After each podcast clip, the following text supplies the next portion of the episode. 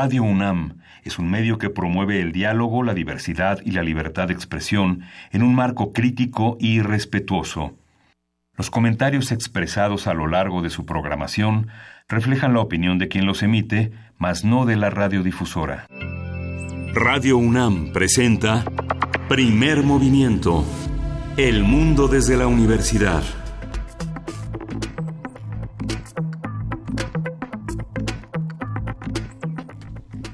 Buenos días, hoy es lunes 17 de septiembre y son las 7.05 de la mañana y estamos en Radio UNAM en la cabina de Primer Movimiento. Juan Inés buenos días. Buenos días, Miguel Ángel Quemain. Buenos días, Luisa Iglesias. Buenos días, Juana Inés Miguel Ángel. Aquí seguimos todos después de un fin de semana interesante, un poco convulso, con una serie de declaraciones y de temas a tratar. Y quién sabe por cuál podría uno comenzar eh, las declaraciones de si el país está en bancarrota, según el, presidente electo Andrés Manuel, Andrés Manuel López Obrador. Eh, ¿Qué otra tenemos por ahí? El el grito con el corazoncito incluido, que fue uno de los gritos más mediocres y, planos de la historia, que si ganó el Canelo, que si era un robo, que si tantos muertos, que si tanta violencia, que si la lluvia, ¿por cuál? ¿Por cuál empezamos? Era un poco lo que estábamos lo que estábamos conversando en este momento. Eh, tanto el grito como la, tanto la ceremonia del grito como la ceremonia del desfile que sucedió ayer pues dejan mucho eh, que pensar acerca del país del que estamos hablando, un país donde donde tienes un diálogo eh, pues muy difícil porque porque no hay porque las bases mínimas para dialogar que tendría que ser la justicia, tendría que ser algún tipo de indicio, algún tipo de esfuerzo, no se están dando con los padres de desaparecidos. Y cuando sabemos que el ejército tiene algo que ver de alguna forma con las desapariciones, eh, presenciar el desfile y este despliegue de militar, pues eh, se vuelve, digamos, inconexo por decirlo menos, pero... Es un mal chiste. Pues sí, es un mal chiste. De, alguna forma sí tendríamos que, que repensar cómo nos, cómo entendemos estas conmemoraciones y cómo estos símbolos han, han ganado otros significados muy, mucho más dolorosos que los que tenían hace unos años. No sé qué opinan. Sí, sí, fue patético. Este, realmente un espectáculo muy anacrónico y muy fuera de lugar. En este, la familia presidencial haciendo como gala de una, de una especie como de escena para la revista Hola Insustancial que caracterizó todo el todo el sexenio, aunque eh, muchos comentaristas señalaban que algunos eh, repitieron sus vestuarios, que los han usado varias veces por ah. motivos de austeridad. Pero bueno, es una cosa. Mientras tanto, en la universidad eh, se han regresan hoy 34 planteles, 5 se mantienen en paro, la prepa 5 señaló que será indefinido su su paro, mientras que la Facultad de Artes y Diseño, Trabajo Social y la Prepa 2 harán asambleas para volver a clases este para volver a clases hoy. Naucalpan y Escaposalco siguen en paro, pero también harán asambleas.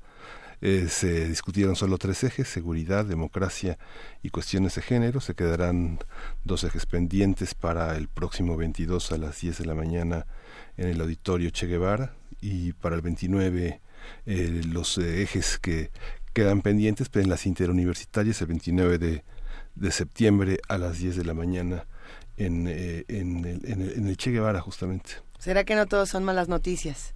Que dentro de todo hay movimiento en, nuestra universidad y que podemos seguir hablando en la universidad. Eso será importante y por lo mismo tenemos un programa con muchas actividades esta mañana, Miguel Ángel. Sí, vamos a discutir hoy en, en los lunes de medio ambiente cómo decidir sobre el nuevo aeropuerto. Vamos a conversar con el doctor Oscar Monroy, él es profesor de la UAM, miembro del Sistema Nacional de Investigadores, doctor en biotecnología por la UNAM. Tenemos como cada semana nuestra, nuestra sección, 10 áreas en 10 secciones con Carmen Ferraz, soprano, que va a estar hablando de Nessun Dorma. Así que hay que ver qué tal se pone esta semana. En la nota nacional, eh, esta semana de conmemoraciones de un año de los sismos. Vamos a empezar por Oaxaca con el comentario de Renan Martínez. Él es director de Signos y Sentidos, Comunicación Estratégica AC. Es un analista de medios y comunicador comunitario independiente, Zapoteca por autodescripción. Una noticia muy dura para cerrar la semana anterior, el asesinato de Margarito Díaz González, con el comentario de Andrés Díaz Fernández, abogado investigador en temas de derechos humanos. Vamos a ver de qué se trata todo esto. La poesía necesaria te toca, Juana Inés. Ya Lista. Completamente Listísima. Qué bueno porque vamos a cerrar con una mesa del día de sismos, Miguel Ángel. Sí, eh, sismos, prevención y reacción. Vamos a conversar con el arquitecto, con la arquitecta María Méndez Domínguez. Ella egresó de la Facultad de Arquitectura de la UNAM, capacita y asesora en materia de protección civil. Y Felipe Vanegas López, que es un tercer acreditado en protección civil por la Ciudad de México y egresado de la Facultad de Ciencias Políticas y Sociales de la UNAM. Invitamos a todos a que se queden con nosotros, a que nos escuchen en el 860 de AM, en el 96.1 de FM y en www.radio.unam.mx. Tenemos un programa con información, con los comentarios que ustedes ayudan a que este programa se construya. Así que un poco de música. Vamos a escuchar el disco Valses Mexicanos de 1900 a la Sociedad Camerista de México con la pieza Mairen.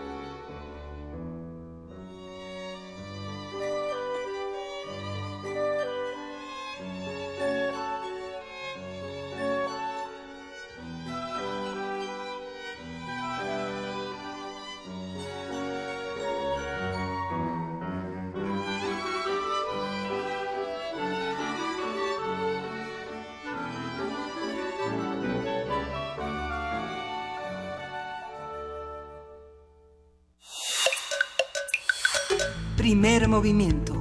Hacemos comunidad. Lunes de Medio Ambiente. A finales de julio pasado, el presidente electo Andrés Manuel López Obrador anunció que se realizaría una consulta ciudadana sobre el nuevo aeropuerto internacional de la Ciudad de México, en la que figuran tres propuestas. La continuación de la construcción del proyecto actual del nuevo aeropuerto, la construcción de dos pistas de aterrizaje en el aeropuerto militar de Santa Lucía, la concesión del aeropuerto de Texcoco para que no se utilice el dinero del presupuesto público. Desde el 15 de agosto hasta el 15 de octubre se abrirá un periodo destinado a informar a la población para que pudiera conocer el proyecto y tomar una decisión informada. Sin embargo, aunque el presidente había anunciado la publicación de documentos sobre la viabilidad del nuevo aeropuerto internacional de la Ciudad de México en su plataforma para el 15 de agosto, ay, ese, ese, párrafo estuvo larguito, lo que podía encontrarse en su página de internet eran cerca de 300 documentos, más de la mitad en inglés, de entre los cuales solo habían dos presentados como dictamen, uno ambiental que concluía negativo y otro de suministro de agua y drenaje pluvial que sin estar firmado concluye que las obras son acertadas pero el costo es elevado y hay un retraso en la ejecución.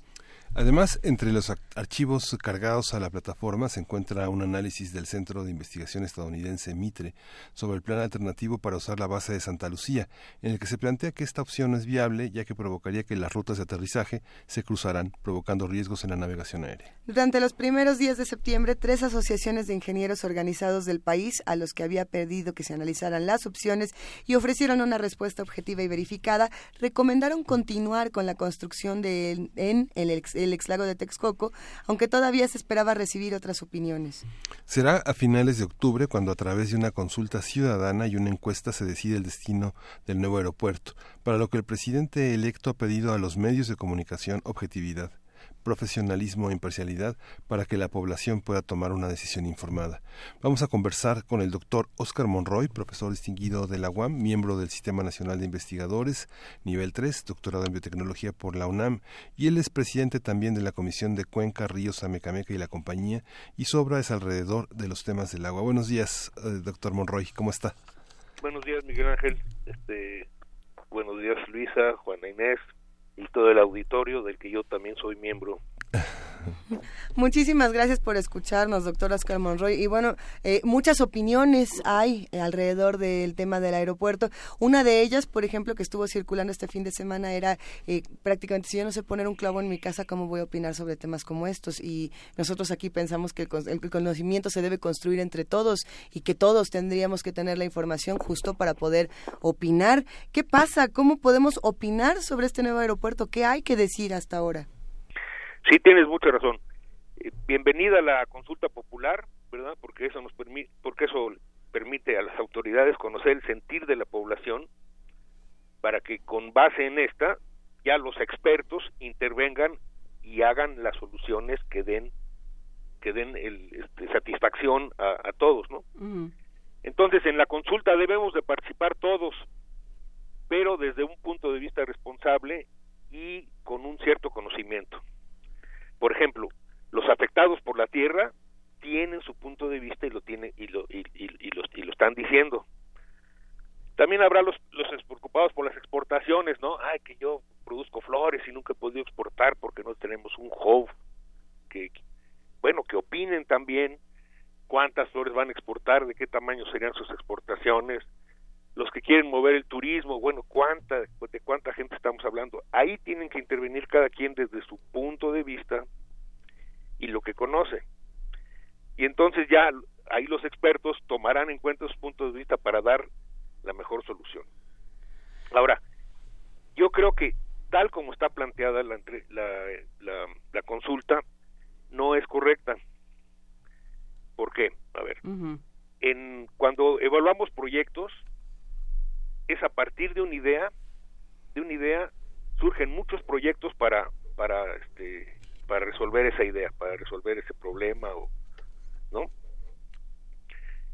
Y, y, y entonces cada eh, toda esa toda esa multitud de proyectos se van eliminando con con criterios cada vez más exigentes hasta llegar a dos y luego uno un proyecto que ya ese es el que ya se hace el plan el proyecto ejecutivo y se realiza.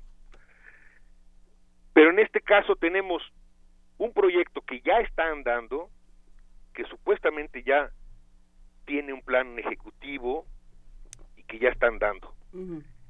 Y se le contrapone un proyecto que está muy cojo, muy muy a la mitad.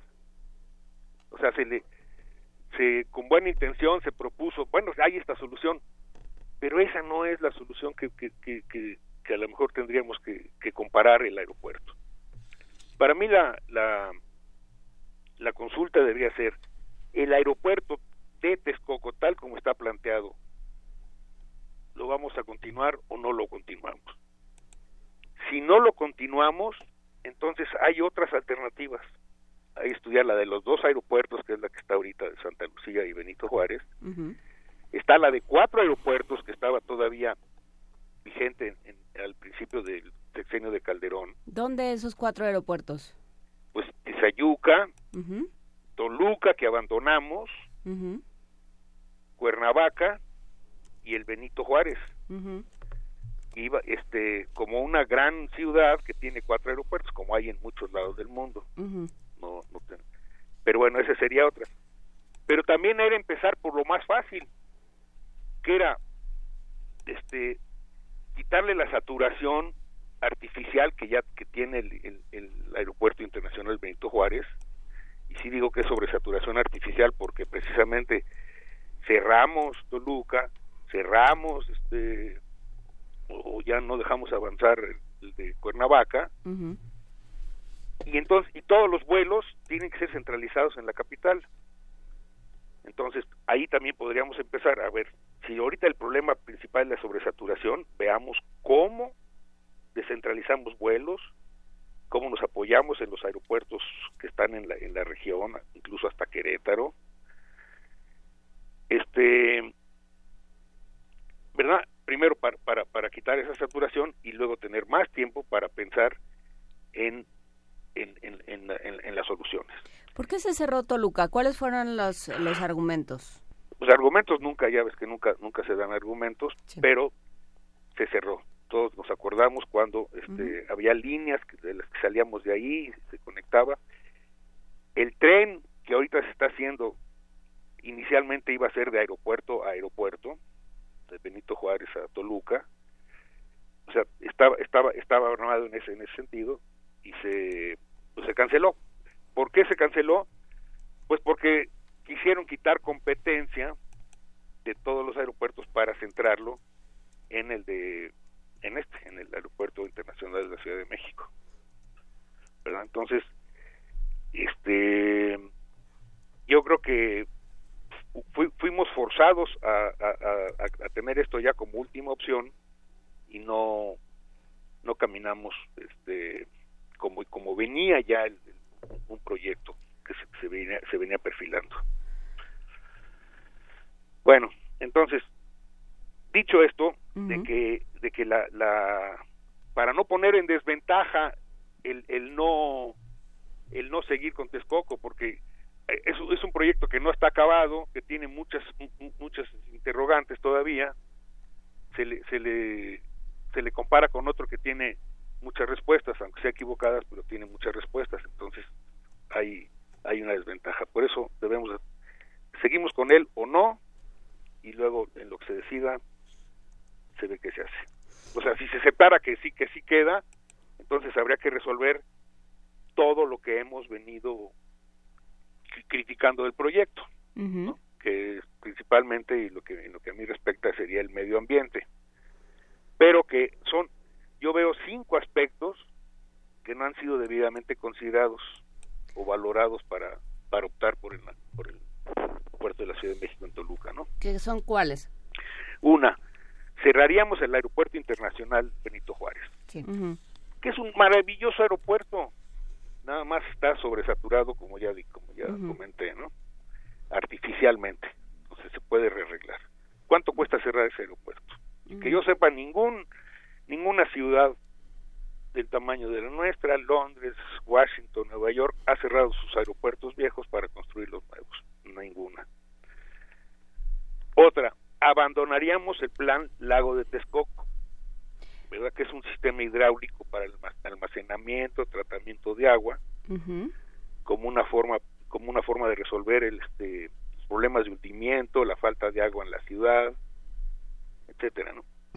Tiene 15 15 grandes obras que vamos a que vamos a, deshacernos de ellas, a tirarlas para poner para poner un aeropuerto que va en sentido contrario a lo que era el plan Texcoco. Va a demandar agua, no va, va, a dificultar el almacenamiento, dificultar o impedir el almacenamiento de agua, eh, la regulación de todas las, fuertes tormentas que, que tenemos. Si, si aquí ahorita existiendo el lago tenemos estas inundaciones, imagínate qué va a pasar después. Luego, la demanda extra de agua, bueno, para esta zona urbanizada este la, sería la tercera, ¿no? Y ahorita todas las concesiones que está dando con agua están siendo están siendo limitadas para que los excedentes, así muy bien medidos, todos los excedentes de los pozos en toda esa región van van para el aeropuerto y si la demanda aumenta, pues ya me imagino que puede pasar, ¿no? Otra cosa que es para, para cargar todo el tesonte, para llevar el tesonte allá a las pistas, se han destruido entre 60 y 80 cerros de al menos 15 municipios que están ahí alrededor, ¿no? Hay 160 minas de tesontle, este, autorizadas unas, mañosamente, clandestinas casi la mitad, y entonces han afectado cerros como el Cerro Gordo, que es un área nacional protegida, el Tesoyo, que es un cráter ahora, ya quitaron el cerro y ahora ya es un cráter, Techacal, San Antonio, Chinautla, San Agustín, ¿no? El Chinautla, por ejemplo, es un, lo van a despuntar 46 metros para tener visibilidad para, para, el aeropuerto. Ya, o sea, entonces sí hay una hay una, hay una destrucción. Los impactos los, impactos al medio ambiente las, este, no están bien establecidos para mí no entonces todas son estas razones por las que protestan lo, este, el frente de pueblos defensa de la tierra. Sí, es, parte de esto no aparte de que fueron golpeados de que murió murieron muchachos este, aparte de eso tienen esa, tienen esa razón para, para protestar. Finalmente, los altos costos de mantenimiento, ¿no?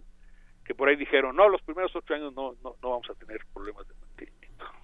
Está medio, medio infundado eso, pero pero no lo que se ve es que es que el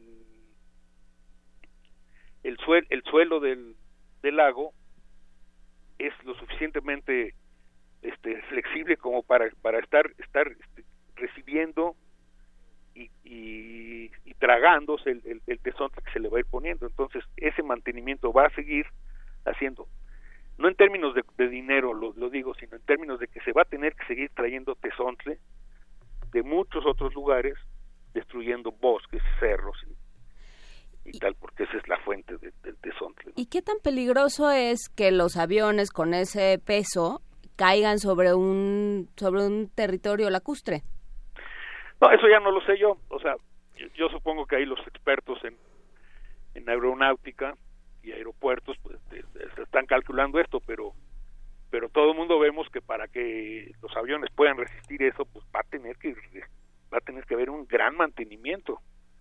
No no necesitamos ser expertos para para saber eso porque lo vemos con la carretera México-Texcoco, ¿no? Que atraviesa el lago de Texcoco y, es una carretera que pues parece este parece montaña rusa, ¿no? Sí, bueno, lo vemos todos los días en, en, la Ciudad de México, en las distintas partes de la Ciudad de México, donde sí, justamente, eh, pues todo se mueve y es, constantemente el agua está reclamando sus espacios. Así es. Y eh, a ver, es que entonces lo que se plantea es eh, una idea sin acabar, digamos que sería Santa Lucía, por lo que entiendo de lo que está diciendo doctor Oscar Monroy, una idea que no tenemos clara, que es Santa Lucía, y que no es está muy bien planteada la, la resolución, digamos, la conversión de eso que no es un aeropuerto comercial, que cumple otras funciones, eh, y otra, otra opción que es eh, pues una que ya está comprobado que provoca una serie de daños atmosféricos y medioambientales. Entonces, eh, la, la consulta como tal se plantea, pues, difícil, ¿no? Entre lo malo y lo peor, o lo malo y lo incierto. Lo malo y lo incierto, o sea, que no, desde, desde el punto de vista de la técnica de evaluación de proyectos, no debían estarse, no debían estarse compitiendo. Hago de cuenta, en una fábrica queremos este queremos aumentar aumentar la, la queremos aumentar las, la producción. Entonces qué opciones hay no pues hay tales y tales y tales. Y ya se empieza se, se, selecciona una y se empieza a trabajar sobre esta y luego alguien dice ah no pero se me ocurre que también que también podrían que también podríamos este X no pues cómo vas a competir una que ya está bien bien acabada ya ya empezada con una con una nueva con una nueva idea. No, pues la nueva idea ya en ese momento pues que queda fuera, ¿no? No, ahora sí, por eso si se nos presenta la consulta es sobre lo que ya está caminando. Decir sí o no. Y claro que si es no, hay que buscar otra solución. Hay que buscar hay que buscar otra solución que que sea buena y hay que y hay que gastar tiempo para para hacerla. Porque también a mí se me hace que esta idea de por ejemplo de Santa Lucía surge para para decir es algo que ya está casi a la mano que ya casi terminamos que está que puede estar muy listo rápidamente para para no perder tiempo no no la verdad es que no. Este hay muchas interrogantes. Si uno revista por ejemplo la hay un informe de la academia de la academia de ingeniería en donde dice precisamente esto hay tantas interrogantes alrededor de Santa Lucía que no no no no no sería no sería este razonable irse por por, por él. Pues sí no no no no es justa no, pero es porque no es justa la comparación. Se impuso el proyecto de de, Texcoco y está, estamos viendo que está causando una gran cantidad de, de daños. Analicemos ese, para sí o no. También, si sí, si se acepta, pues también tenemos que, invertir muchos recursos para para este, resolver resolver todos estos problemas. Mira, el, el, el, Naim, el aeropuerto de Texcoco, tiene un objetivo para 70 millones de pasajeros y 750 mil toneladas para la primera fase, que estaba planteada para 2025. Ya todo el mundo está viendo que en 2025 no va a pasar nada. Pero en ese, en e, para ese, para esa fase, en 2014 la inversión era de 250 mil millones de pesos, que era 13 mil 300 millones de dólares. Bueno, en pesos vamos a ver, 250 mil millones de pesos. En 2018 esas cifras ya están en 285 mil millones de pesos. Para la primera etapa que nada más va a usar tres pistas y creo que la mitad de la de, de las terminales. Entonces, pues es, es, un, es un aumento, así en, en, papel, ¿verdad? Porque después veremos cómo, cómo, se van ejerciendo los gastos, pero ya es un aumento muy considerable.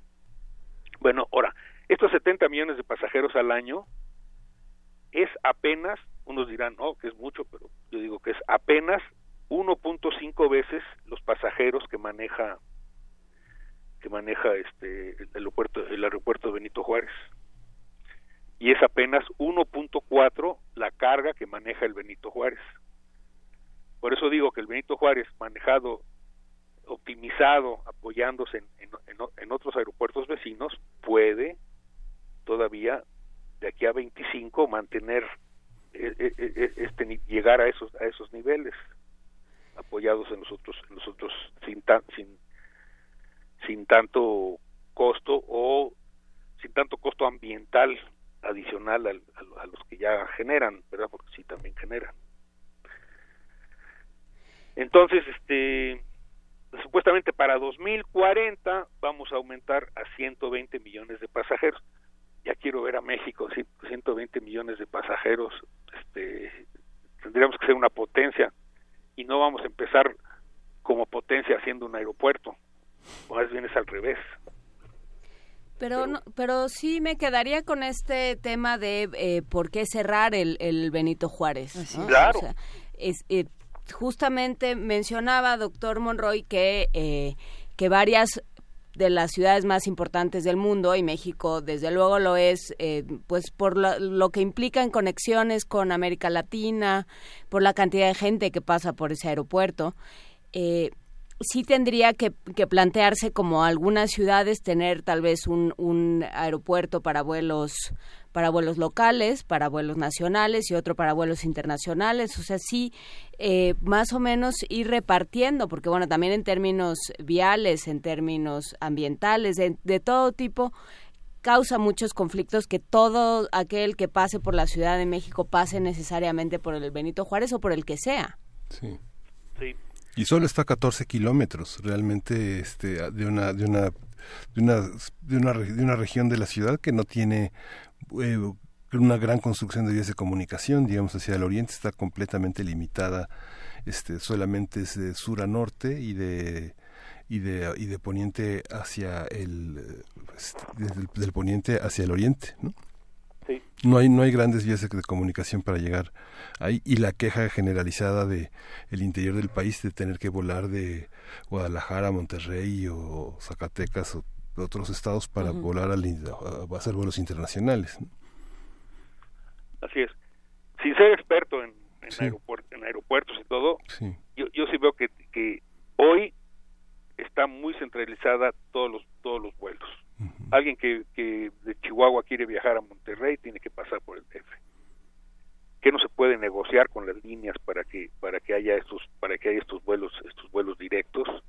Aliviar esto, digo para, para empezar. La otra es Sí, una es dividir entre vuelos nacionales e internacionales, pero eso tiene la dificultad que si alguien hace un vuelo internacional y luego tiene que ser un local, tiene que trasladarse de aeropuerto. Más bien, otra otra manera de pensar eso es dar por líneas aéreas se distribuyen se distribuye el aeropuerto. Entonces una línea aérea llega internacionalmente y de ahí puede salir a, un destino nacional este está bien. Pero la otra es también ampliar las capacidades de los aeropuertos en los estados para que también sean puedan ser sean aeropuertos internacionales. Que hay hay varios hay varios pero no no se les da no se les da vuelo puede, obedecer a razones comerciales, a razones económicas, estoy de acuerdo, pero también viene integrado el asunto que se está pensando de descentralizar la ciudad. vamos a hablar de, desarrollo del país. El aeropuerto de Texcoco lo único que hace es ahondar en la centralización y no en la en crear múltiples polos de desarrollo en todo en todo el país que, que, lo merece y tiene y tiene los recursos para hacerlo. ¿Qué se le tiene que preguntar a la gente, sí o no, nada más? ¿O qué tipo de preguntas se le tiene que hacer a la ciudadanía? Pues la, la, es decir, ¿por qué usted quiere el aeropuerto aquí o por qué no lo quiere? Y todo mundo tenemos una experiencia, tenemos un conocimiento para aportarlo desde los diferentes puntos de vista, ¿no? Ya, como decía hace, hace un momento, los exportadores de flores que los han mencionado muchas veces, ¿no? Que sí, yo necesito, porque mis flores se, se producen, ¿cómo se llama? Este, mueren muy rápidamente, ¿no? ¿Cómo se llama eso? Bueno, lo, y las necesito exportar al día, entonces necesito tener tener un hub ahí que, que, me transporte los en el momento que yo llevo mi carga esté ahí quien la reciba y sale el avión y aquí en el Benito Juárez no podemos pero en el en el nuevo vamos a tener, vamos a tener una capacidad de exportación tremenda y de importación también. Que hablen ellos y que digan, que den cifras. Que hable, entonces, a ver, usted, el, el, que mueve turismo, ¿cuántos turistas va a traer? ¿Cuántos piensan salir? ¿En qué va a beneficiar el aeropuerto?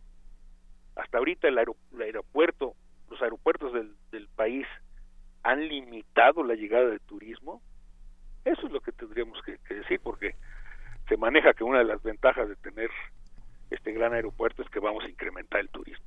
No, el turismo no está limitado por los aeropuertos, que hasta que yo, que yo sepa, pero Entonces, que hablen, bueno, pero que hablen, que hablen ellos y que hablen también los ambiente, un ambientalista, pues hablará desde el punto de vista ambiental, los, los que les preocupa el problema de la seguridad hídrica, ¿verdad? La destrucción del plan Texcoco como una destrucción de la seguridad hídrica, lo, pues lo pueden, este, también opinan. Entonces, las preguntas son a partir de ese conocimiento. El sí no, no creo ni siquiera que se vaya a plantear así la consulta con un no quiero que se vaya a presentar este, no, no no pienso que se vaya a presentar así como si fuera una votación sí no o sea sí como que esto, esto, esto sí sería sí sería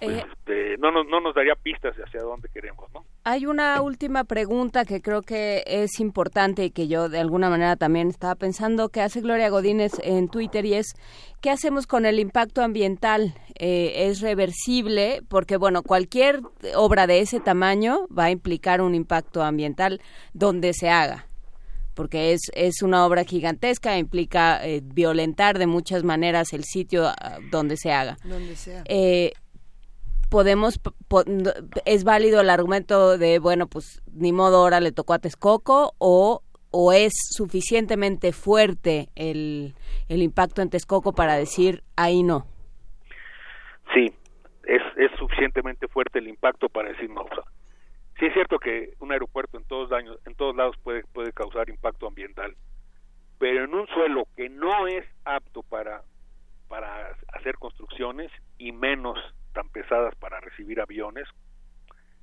no es lo más difícil. Que la ingeniería puede lograrlo, sí, pero ¿a, qué costo? A un costo altísimo, ¿no?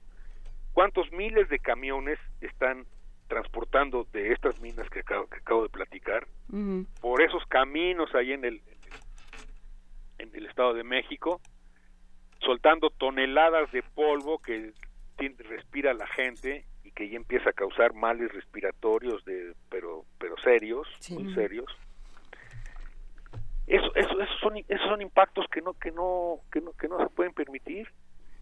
Y luego que no está claro cuál va a ser el costo de mantenimiento de, de, esa pista suponiendo que, que se acaba que se acaba el aeropuerto. Tendría que estarse metiendo dinero ahí tremendamente. Se piensa no que con los con el TUA no con los impuestos a la, los aeropuertos se va a mantener. Pues sí, pero los cerros no regresan. Tendrán que ser muy elevados. Ah, no, los cerros ya no, no eso, eso, eso, ya, ya, no va a regresar, pero que queremos que ya no se siga destruyendo. El, o sea, hoy la Ciudad de México, es, esos poquitos laguitos le dan una cierta, una cierta humedad al, al, al Valle de México. Si eso se seca completamente, la humedad del valle va a bajar mucho más. Hoy, hoy hay días que tenemos los labios secos constantemente a pesar de estar bebiendo agua por esta resequedad del, del, ambiente. Entonces, quitamos el agua, perdemos todavía más humedad. Más contaminación ambiental, porque se deforesta o, o, por lo menos se pierde la posibilidad de reforestar también e-, ese lago que tanto trabajo ha costado quitarle la salinidad a una parte para poder ahí tener este vegetal, suelo, suelo para, para árboles, para pastos, etcétera. tantos años que, que, se, que se dedicó a lavar ese, ese, ese suelo y ahora ya se, se, se, cambia su, su, su uso, ¿verdad? Entonces sí es un impacto mucho más fuerte que el pensar en Tizayuca o la misma, misma, misma Santa Lucía. A ver, una cosa que yo pienso que es también tiene maña. ¿Por qué las pistas del aeropuerto están planteadas con orientación diferente a la del con orientación diferente a la, a la, a la del este aeropuerto Benito Juárez? ¿Verdad? Cuando he preguntado dicen, "Ah, no, es que es que porque conflicto con Atenco, que si, si tuvieran tuvieran la misma orientación que el Benito Juárez, este conflictúan con Atenco." ay, cuando, cuando se pasaron el sexenio de Calderón comprando tierras para porque iban a ser para un proyecto para un proyecto ecológico ahora dicen que no que, que, no caben yo creo que sí sí podrían caber y estar orientadas y entonces estar funcionando pudieran pensar que, se funcionaban los dos aeropuertos, no hacer tan grande el otro. Pero bueno, no, estoy completamente que se tiene que, quitar. Y recuperar el, el, plan de Texcoco, ¿no? Este, los, los, los arquitectos Teodoro González de León y Cala, continuando el proyecto plan de Texcoco, también planteaban hacer esta serie de lagunas interconectadas, una, una, una maravilla ahí de, de, una zona, de una zona de, esparcimiento para la ciudad enorme, pero sobre todo con mucha agua, plantas de tratamiento, infiltración, lo que, lo que, lo que, lo que había, ¿no? 15, 15 obras que se están, este, que se están sacrificando para, para hacer el aeropuerto. Pues eh, lo seguiremos comentando. Muchísimas gracias. Eh, nos queda todavía mucho tiempo y mucho, bueno, no mucho tiempo, pero un poco de tiempo y mucho por discutir sobre este tema. Doctor Oscar Monroy, profesor de la UAM, miembro del Sistema Nacional de Investigadores, doctor en biotecnología por la UNAM. Gracias por estar con nosotros esta mañana. Bueno, hasta luego. Un gran abrazo. Muchas gracias. Vamos a escuchar de gorilas. Eh, mañana llega hoy. Eso no es precisamente Gorilas, porque Gorilas no nos dejó eh, poner su canción hasta que no paguemos los 22 mil pesos que cuesta el boleto para irlos a ver este año. Así es. No, pues mejor la tarareamos. Mejor, mejor nosotros se las cantamos. Efectivamente, Gorilas se va a presentar en nuestra ciudad en los próximos días. Es muy emocionante. Los boletos se acabaron rápidamente en el Palacio de los Deportes y las páginas que se encargan, digamos, de comprar los boletos que quedan los están vendiendo en 22 mil pesos. ¿Qué opinan los que hacen comunidad con nosotros? ¿Por qué banda pagarían 22 mil pesos? ¿O por qué evento? Eh, ¿Qué mm, eh, evento artístico, internacional? intelectual valdría 22 mil pesos, ¿Qué evento mainstream los valdría. Personalmente yo no podría pagar 22 mil pesos por nadie. Digo, no, no, no solo porque no los tengo, sino porque no, no sé, no estoy muy segura de qué tiene que tener un espectáculo o qué características merece.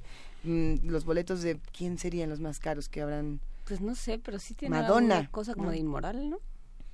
Pues un poco, están en el país en el que estamos. Esta discusión la hemos tenido en ocasiones anteriores. Se presentó, por ejemplo, de manera gratuita en nuestra ciudad eh, Roger Waters hace una, temporada y tenía este letrero donde hacía una crítica al gobierno de Peña Nieto y hacía una crítica al tema de Ayotzinapa. Y bueno, pues ¿cuánto le habrán pagado para traer un espectáculo como ese? Porque él no donó ningún... Eh, no donó nada de eso, ¿no? Massive Attack hizo lo mismo con estas grandes pantallas contándonos cuánto costaban las tortillas y cuánto costaban eh, los impuestos y hacia dónde se iban y apuntando a fraudes y haciendo una crítica política importante a nuestro país sin decir que los boletos del concierto habían costado más de mil pesos, cosa que no, los que, los que no pueden comprar las tortillas ciertamente no pudieron comprar el concierto de Massive Attack. Son las, las controversias que tienen estos, las contradicciones, ¿no? en las pues que caen muchos de estos. Pues sí, es muy fácil cobrar miles de millones. Y desde ahí decir, mira, Qué barbaridad. Qué mal está todo. Pero bueno, son muchos los que no lo hacen y muchos los que están dando todo el dinero de sus presentaciones para apoyar causas. Veamos qué es lo que hacen, por ejemplo, muchos artistas mexicanos con eh, el dinero de sus canciones que lo están donando, por ejemplo, para el sismo del 19 de septiembre, por ejemplo, para los niños migrantes. Eh, ya lo seguiremos contando porque sí, tenemos más música. Ahora, no se nos hizo de gorilas, pero de qué sí se nos va a hacer. Sí, en 2014 Demba Demba hizo una, una, una gira internacional y de, de eso salió un tema que se llama Guerrero. Ya, vamos a escucharlo.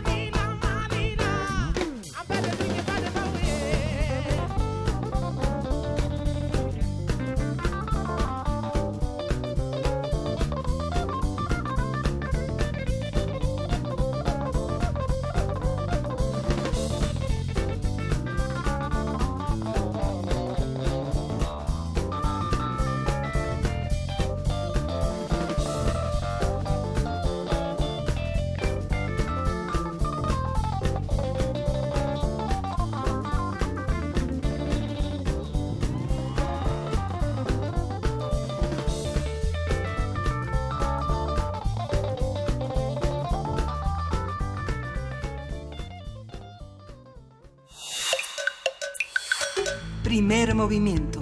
Hacemos comunidad. 10 áreas en 10 sesiones.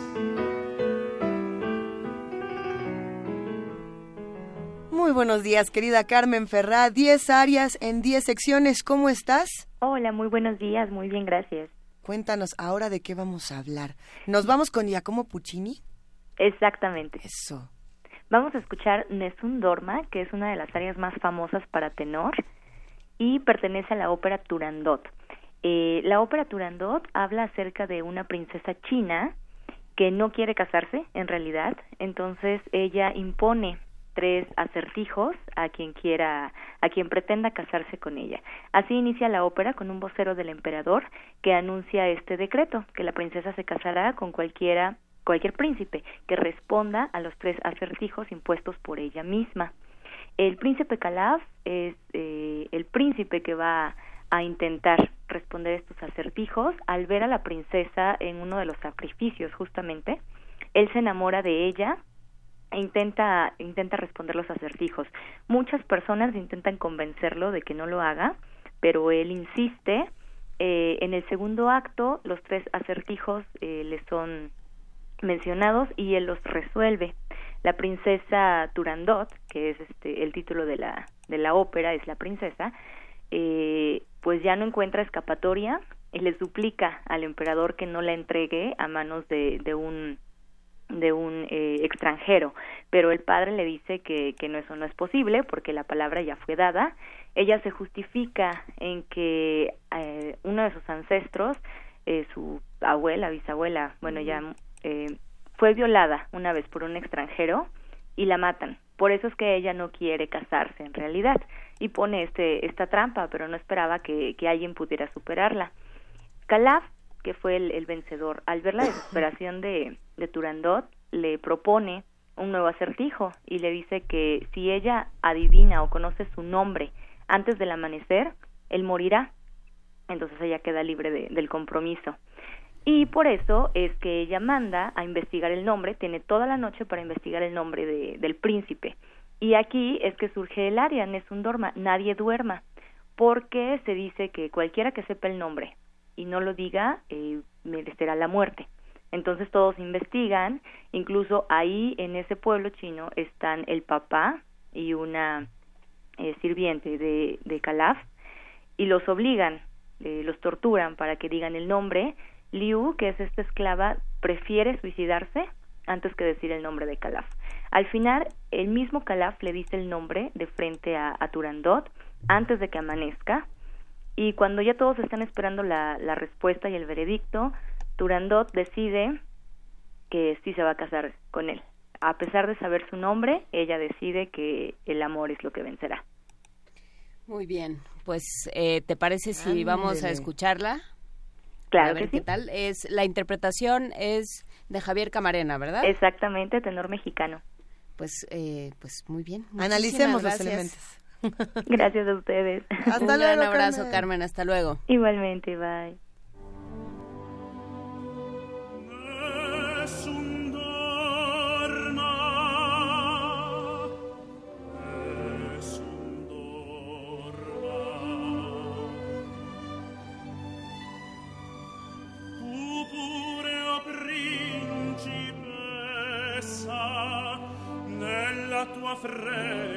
trust.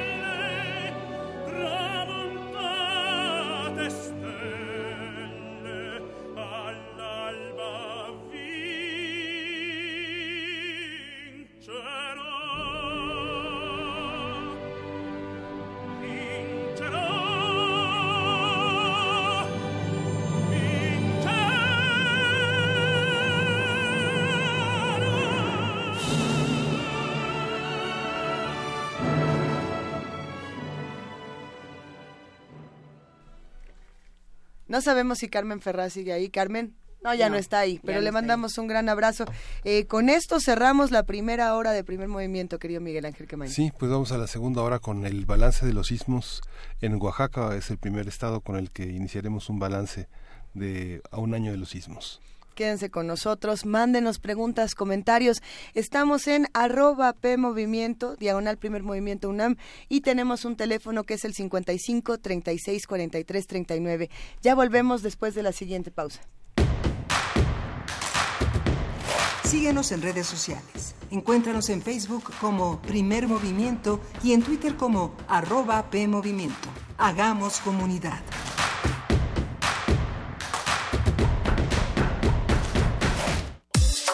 Los libros son un estilo de vida, un gusto y un oficio, una pasión.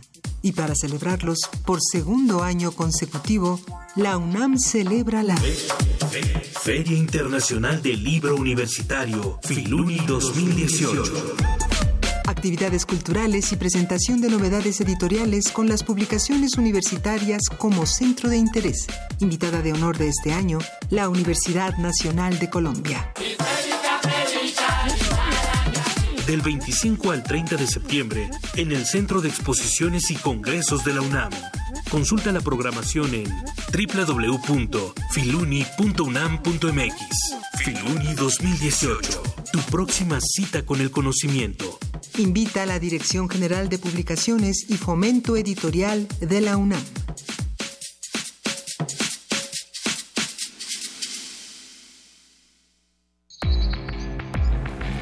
México necesita un cambio, pero un cambio que vaya de frente. Imagina un país donde todos los mexicanos podamos nacer, crecer y envejecer sin hambre, sin frío y sin miedo. Un México donde no haya un solo mexicano con las manos vacías, donde los jóvenes tengan alas para volar y los niños siempre tengan motivos para sonreír. Imagina un México donde hombres y mujeres puedan ser lo que quieran ser, sin límites ni obstáculos. Imagina un México en paz. PAN.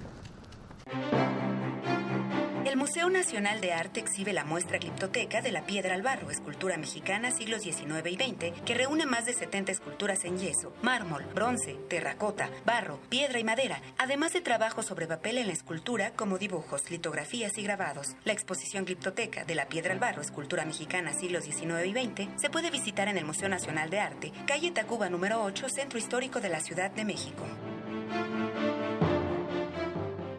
Soy Marta Aura y quiero invitarlos a que vengan al teatro, una obra que se llama Conmemorantes. Esperemos que vengan, creo que es una puesta en escena maravillosa. A 50 años del movimiento estudiantil de 1968, te invitamos a la puesta en escena Conmemorantes. Obra de Emilio Carballido bajo la dirección de Emilio Méndez. Sala Miguel Covarrubias del Centro Cultural Universitario. Funciones 27, 28 y 29 de septiembre a las 19 horas. La entrada es libre. Cupo limitado. Invita la Facultad de Filosofía y Letras y Cultura UNAM. Dejar huella en cada aula de la UNAM es un deber de un verdadero Puma. Deja tu huella y apoya Fundación UNAM a de cara a miles de universitarios. Súmate 5340-0904 o en www.funam.mx. Contigo hacemos posible lo imposible. Queremos escucharte. Llámanos al 55 36 43 39 y al 55 36 89 89. Primer movimiento. Hacemos comunidad. Son las 8 de la mañana casi con 4 minutos y esta es la segunda hora de primer movimiento aquí en el 96.1 de FM en el 860 de AM y tenemos muchos comentarios Miguel Ángel Juana Inés.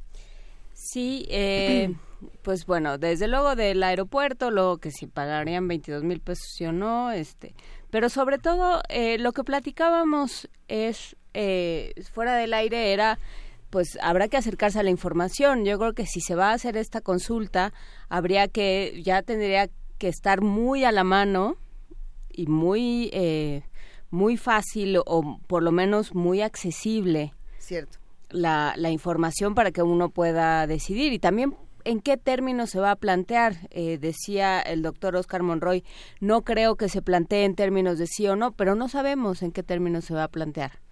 Entonces, eh, pues sí, parece algo muy caótico para, para el tema del que se trata. Hablábamos también del aeropuerto Benito Juárez y de la cantidad de dinero, de recursos distintos que se le han invertido al aeropuerto Benito Juárez en los últimos años, desde la construcción de la, de la Terminal 2 hasta todo lo que se hace cotidianamente por el mantenimiento del aeropuerto. Entonces también eso tendría que tomarse en cuenta toda esa inversión a dónde va. Que también eso se ha discutido, ese tema de cuánto se invirtió en algo y no podemos volver atrás. Por ejemplo, ocurría con el caso de los vehículos, ¿no? Eh, de la, del parque vehicular de nuestro país, que decía, es que ya tenemos tantos coches y, y, le invertimos tanto a esto que ya no podemos volver atrás. Entonces mejor construimos más estacionamientos para estos coches. Pues si ya vas en el tercer semestre de ingeniería, pues ya termina, hijo. Ya termina. Y hay quienes dicen, a ver, pues si ya me di cuenta de que le está haciendo daño a mi planeta, ni modo, y va para atrás. El problema es, eh, va para atrás, pero entonces no va pa, no, pa, no va para lado. No quiere decir que como ya el de Benito Juárez no nos gustó, entonces mejor ponemos uno por acá, otro por allá.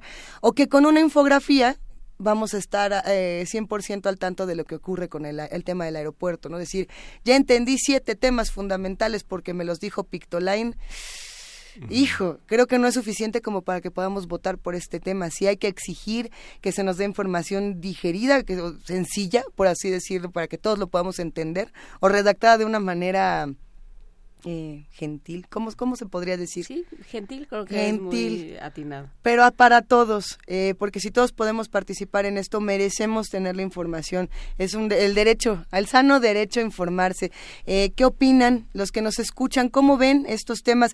Hay comentarios de todos, desde los 22 mil pesos que costaba el concierto de Gorilas, el Nesum Dorma, hasta justamente qué pasa con, con el tema del aeropuerto. Le mandamos un gran abrazo a Miguel Ángel Quemirán, Arturo Arellanes, por supuesto, a Quetzalcoatl, que también nos escribe. Eh, sí hay comentarios de KJ, KJ Milla.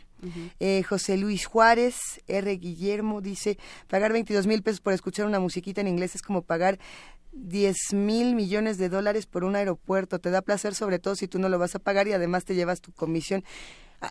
Está interesante tu comentario, R. Guillermo, pero ya sabemos que no te gusta la música en inglés. Recomiéndanos una en español y ya con eso. ¿Quién sabe cuál? Que, que nos diga, que nos diga cuál quiere. A ver, qué otro- Omar Valeriano también nos escribe. Armando Cruz, Javier Ramírez Amaro, Daniel Moser, eh, Jazz Addiction. Dice, falta el punto de vista de los controladores aéreos. Les sugiero abordar el tema desde esa óptica. Saludos. Una Sí, óptica también salió el tema de la orientación de las pistas. Hay muchas cosas, digamos, sí, tiene uno que saber muchas cosas y no sé si la logremos aprenderlas para el día de la consulta. Pero bueno, vamos a seguir eh, haciendo un esfuerzo para, eh, para aprender entre todos. Más bien aprender de los que sí saben, pero por lo pronto nos vamos a, ¿no? A la internacional. ¿A ¿Alguna cosa? A ninguna de las dos nos vamos todavía porque todavía vamos a estar compartiendo algunos de estos comentarios. Gloria Godínez nos dice, la gran pregunta es, ¿qué hacemos con el impacto ambiental? ¿Con aeropuerto o sin aeropuerto? ¿El impacto es reversible? ¡Ah! No quería gritar en el micrófono, pero se- creo que te recordamos muchos el tema que estuvimos discutiendo aquí en primer movimiento de la... ¿Cómo, ¿Cómo era la palabra? No es irreversibilidad, es otra. Irreversibilidad. ¿Es así? Sí Hay cosas que ya no hay vuelta atrás. Y habrá Hablábamos que de la entenderlo. criticalidad de los ecosistemas, pero eso era otro tema. Vamos a escuchar de Teracaf a Hot por lo pronto.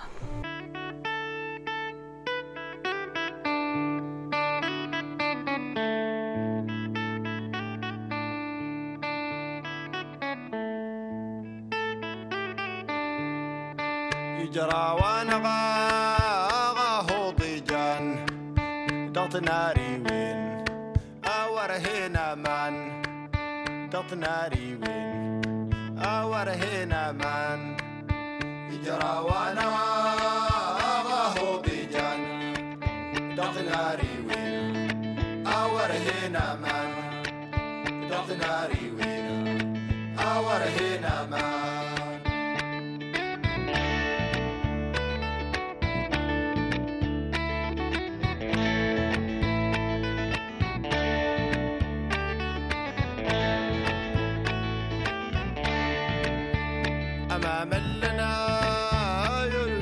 يريد رشان يكتف التهون ساس السلام يكتف التهون ساس السلام يجرى وأنا بيجان. دغت ناري وين؟ اور هنا مان دغت ناري وين؟ اور هنا مان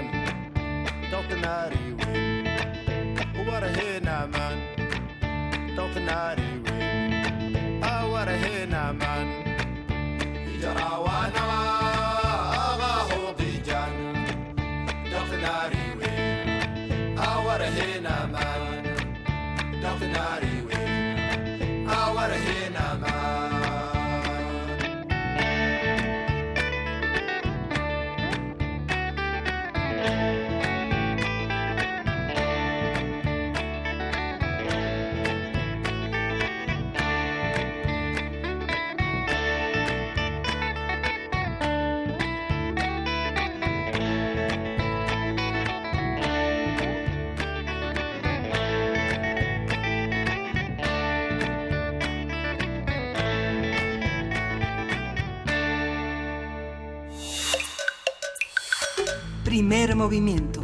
Hacemos comunidad. Nota del día.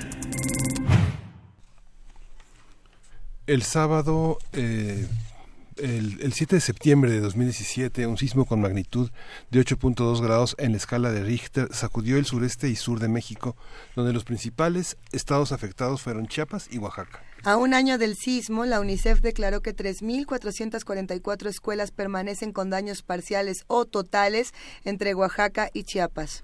En Oaxaca el sismo dejó cerca de 100 muertos.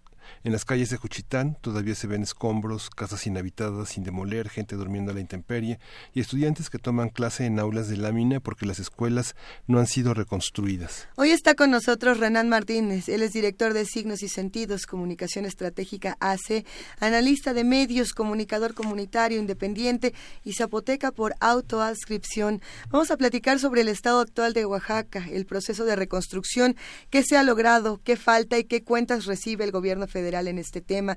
Muy buenos días, Renan, ¿cómo estás? Muy buenos días, María Luisa, Juana Inés, Miguel Ángel, eh, aquí a la orden, amigos de Primer Movimiento.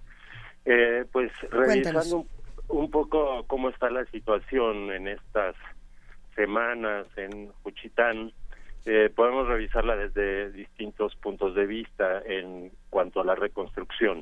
Uh -huh. eh, la economía, por supuesto, eh, hay un montón de empresas pequeñas y medianas que quebraron, la cancelación de proyectos de inversión o de crecimiento en estas mismas, eh, pérdida y degradación de los empleos. Esto trae pérdida de, de, degradación, pero la gente tiene que trabajar por lo que sea en lo que haya, sí. eh, independientemente de su formación ha habido un crecimiento desmesurado del agiotismo por la necesidad de construcción, el aumento de los precios de materiales, la mano de obra, eh, la falta de recursos humanos para la reconstrucción, paradójicamente, eh, no hay capacidad en la región para surtir los materiales necesarios para todo el proceso de reconstrucción el gobierno del estado estima que se necesitan 40 mil trabajadores para todas las obras.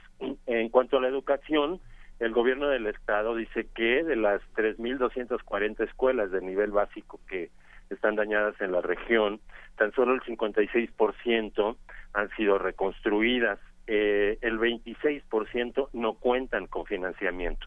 Eh, en ese mismo sentido, el sindicato de, magisterial señala que solamente el 78% son las que en realidad han sido atendidas en este juego de, de las cifras. Eh, eh, en el sector salud, por ejemplo, de los 134 hospitales dañados, eh, solamente han sido intervenidos el 16% y de, del resto el 57%, el 77 hospitales tampoco cuentan con financiamiento. Eh, en cuanto a vivienda, por ejemplo, el 26% de las familias censadas, eh, que son equivalen a 2.100 familias, no han recibido aún la, los recursos de, del Fonden. Eh, en Ciudad Istepec, en una de las poblaciones de la región, de 2.000, casi 500 casas eh, dañadas, solamente se han reconstruido 220. En cuanto a, por ejemplo, la atención que brinda el gobierno, Gloria Sánchez, la presidenta municipal de Juchitán, eh, declaró en días pasados que todavía no saben ni cuándo ni cuánto van a recibir en San Pedro, eh, perdón, eh, en um, Totolapan, la presidenta municipal Elsa Ramírez Jarquín, ella declaró que la última reunión que tuvimos, literalmente, a la que asistimos con autoridades de Soquitlán, las personas, la persona que nos atendió nos dijo que estábamos perdiendo el tiempo. Eh, y así, digamos, el panorama. ¿Perdiendo la... el tiempo en qué sentido, Renan? Sí, que no sabía, el funcionario no sabía cuándo le iban a entregar los recursos, que estaba ahí de balde, ¿no? Uh -huh. A pesar de que llevaban todos los documentos. Por otro lado, en otro aspecto, eh, digamos, la violencia que ya existía de por sí en Juchitán por la presencia del narcotráfico particularmente, eh, pues se ha visto también recrudecida y ha permitido ver eh, todos los los hilos que se entretejen entre el, eh, los poderes políticos y el propio narcotráfico. Llamó mucho la atención en días electorales, preelectorales, eh, el asesinato de Marisol Jarquín, una eh, ella es una fotoperiodista, fue una fotoperiodista muy joven, 28 años de edad, que eh, trabajaba como coordinadora de comunicación social en la Secretaría de Asuntos Indígenas y fue enviada para integrarse al equipo de difusión del candidato priista que es hermano de, de su jefe, del secretario, y fue asesinada ahí en un triple asesinato junto con una candidata de ese equipo. Eh, en cuanto eso, si volteamos a ver es, todo este, digamos, aspecto de la reconstrucción, pero podemos voltear hacia la filantropía y la solidaridad, hacia la sociedad civil y hacia la iniciativa privada. Ahí vemos que eh, la Fundación Alfredo Harp Lu ha hecho un trabajo interesante, eh, destinó ha destinado alrededor de 700 millones de pesos en proyectos muy muy específicos como circuitos de salud, vivienda, vivienda de alta tecnología, reconstrucción de casas em, tradicionales, rescate documental, eh, restauración de inmuebles culturales, eh, establecimiento de bibliotecas públicas, mercados, hornos para las señoras que hacen totopos. El Fondo Levantemos México, que fue la iniciativa de eh, Gael García y Diego Luna, eh, ellos recaudaron el año pasado eh, alrededor de 28 millones de pesos y están ellos ya mm, entregaron desde hace algún tiempo em, recursos para proyectos de base muy interesantes, pero esos proyectos tienen efectos para ser aplicados hasta en dos años. Entre algunos de esos proyectos son, por ejemplo, el rescate de la radio comunitaria de la preparatoria por cooperación de San Mateo del Mar y también la de Radio Totopo. Eh, y así la participación, digamos, de la sociedad civil a través de muchísimas organizaciones que ya de por sí tenían eh, trabajo con las comunidades levantando a, a la gente. Eso ha sido muy, muy efectivo porque están trabajando en proyectos muy particulares. Eh, y en el aspecto, por ejemplo, también de la cultura, yo señalé con ustedes en algunos de los reportes durante la etapa de crisis humanitaria Juchitán que la cultura eh, juchiteca es muy eh, poderosa y efectivamente la literatura, la poesía tienen escritos ya varios libros, no hay género musical en el que no haya canciones en español y en zapoteco, lo mismo que en la poesía y en la literatura, por supuesto. La plástica está viviendo un auge, particularmente en el graffiti, las costumbres, las fiestas tradicionales, han ser, no solo han reiterado, ratificado la identidad, sino que les permite eh, fortalecer el tejido social. Me parece que todo el ser zapoteco se ha transformado en algo valioso y muy útil después de los terremotos y finalmente creo que hasta la, la, misma visibilidad de eh, la sismicidad de la región se, se, ha visibilizado, ¿no? Nosotros tuvimos eh, el año pasado más del 49% de los sismos en el país fueron eh, en Oaxaca y simplemente en agosto tuvimos 2.233 temblores y el de mayor magnitud fue de 5.3 así las cosas aquí en Juchitán después de un año de aquellos terribles terremotos eh, Juana Inés, Miguel Ángel, Luisa, así las cosas. Hay mucha actividad de la propia gente que ha buscado por sus propios medios tratar de salir adelante en las comunidades. Algunas comunidades del Istmo, este, gente cercana reporta este este tipo de actividad muy comunitaria, muy muy muy de espaldas a toda la burocracia eh, insensible del gobierno que eh, con estas eh, leyes de reconstrucción en cada estado han sido como más obstáculos burocráticos que han propiciado que, que, que propiciar la reconstrucción en realidad. Sí, en ese sentido eh, debemos considerar, no tendremos que tener siempre bien presente dos cosas, que se trata de una comunidad indígena muy, muy eh, con una identidad muy fuerte, muy, muy poderosa, que se diferencia mucho de la burocracia, los partidos políticos, etcétera, y, y además eh, es una comunidad rebelde desde la prehistoria, este, no son muy dejados, ¿no?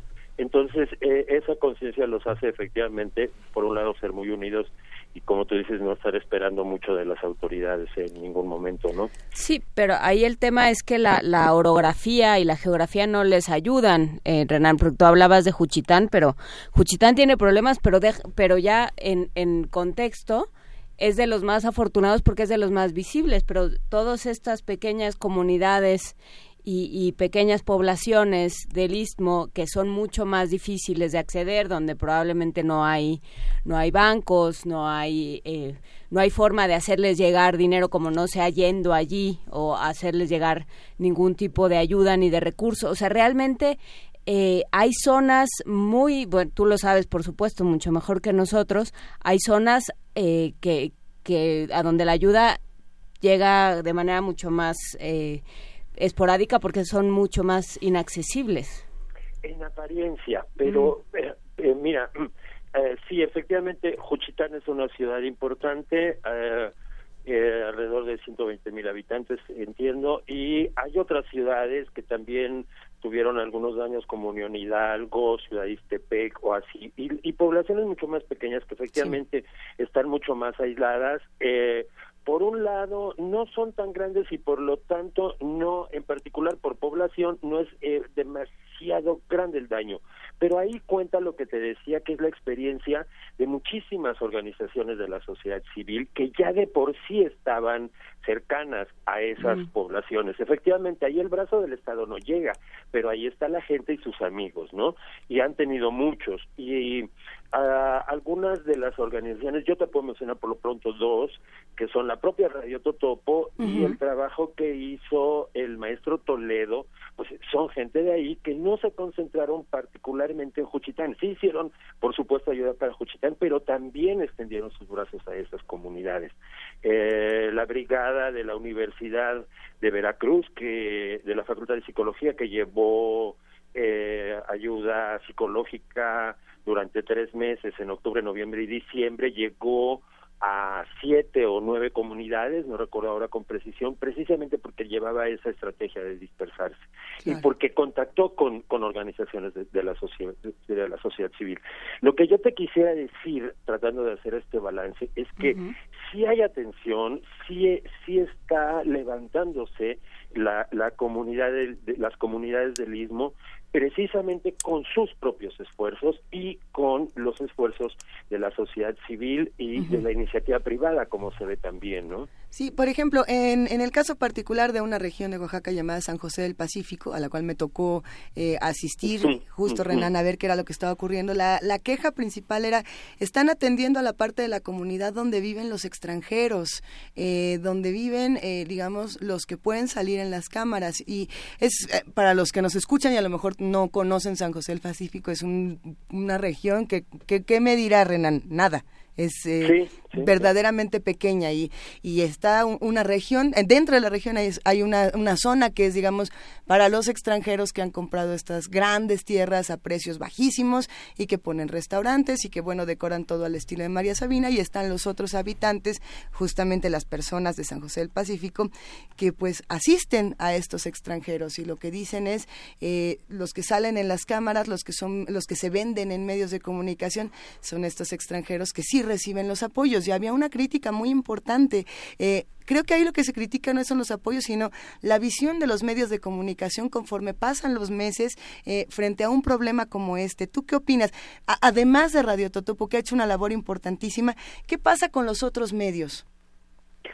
Sí, mira, pues es que eso sí está muy complicado. Mira, eh, es, si te asomaras a ver el eh, panorama mediático es realmente casi un galimatías porque hay una cantidad impresionante, casi en la era en la que vivimos, casi cualquiera tiene su medio. Claro. Para empezar, ¿no? Entonces, mira, por ejemplo, de la comunidad de la que tú me hablas, yo tengo contacto eh, cercano, por ejemplo, con la radio comunitaria de ahí, y no tienen una visión tan catastrófica de, de lo que está sucediendo. Tienen otra bueno. serie de problemas, ¿no?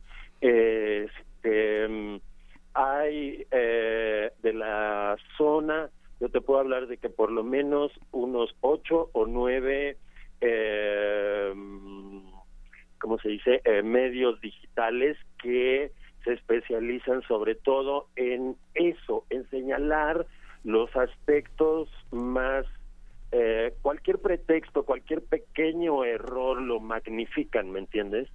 Sí hay una visión entre el rojo y el amarillo, si tú revisas el periodismo local, este, entonces sí, sí podemos tener una visión muy alarmante de lo que está sucediendo, pero en realidad eh, me parece, y lo digo, te lo digo por lo que conozco del día a día de, Sí. de la región, eh, las comunidades indígenas de Oaxaca, eh, creo que no están siendo visibilizadas como debe ser. Son, eh, diría yo, muy vitales para para el desarrollo del país. Han alcanzado un logro, un, un- estado de unidad, de, trabajo conjunto, de, de apropiación de las tecnologías, de conocimiento de sus derechos, de ejecución. Han avanzado muchísimo en, en un montón de, de- de aspectos de su vida cotidiana y eso eh, en los pueblos de la costa que son más activos, más organizados que en otras regiones, de verdad se ha manifestado mucho. Eh,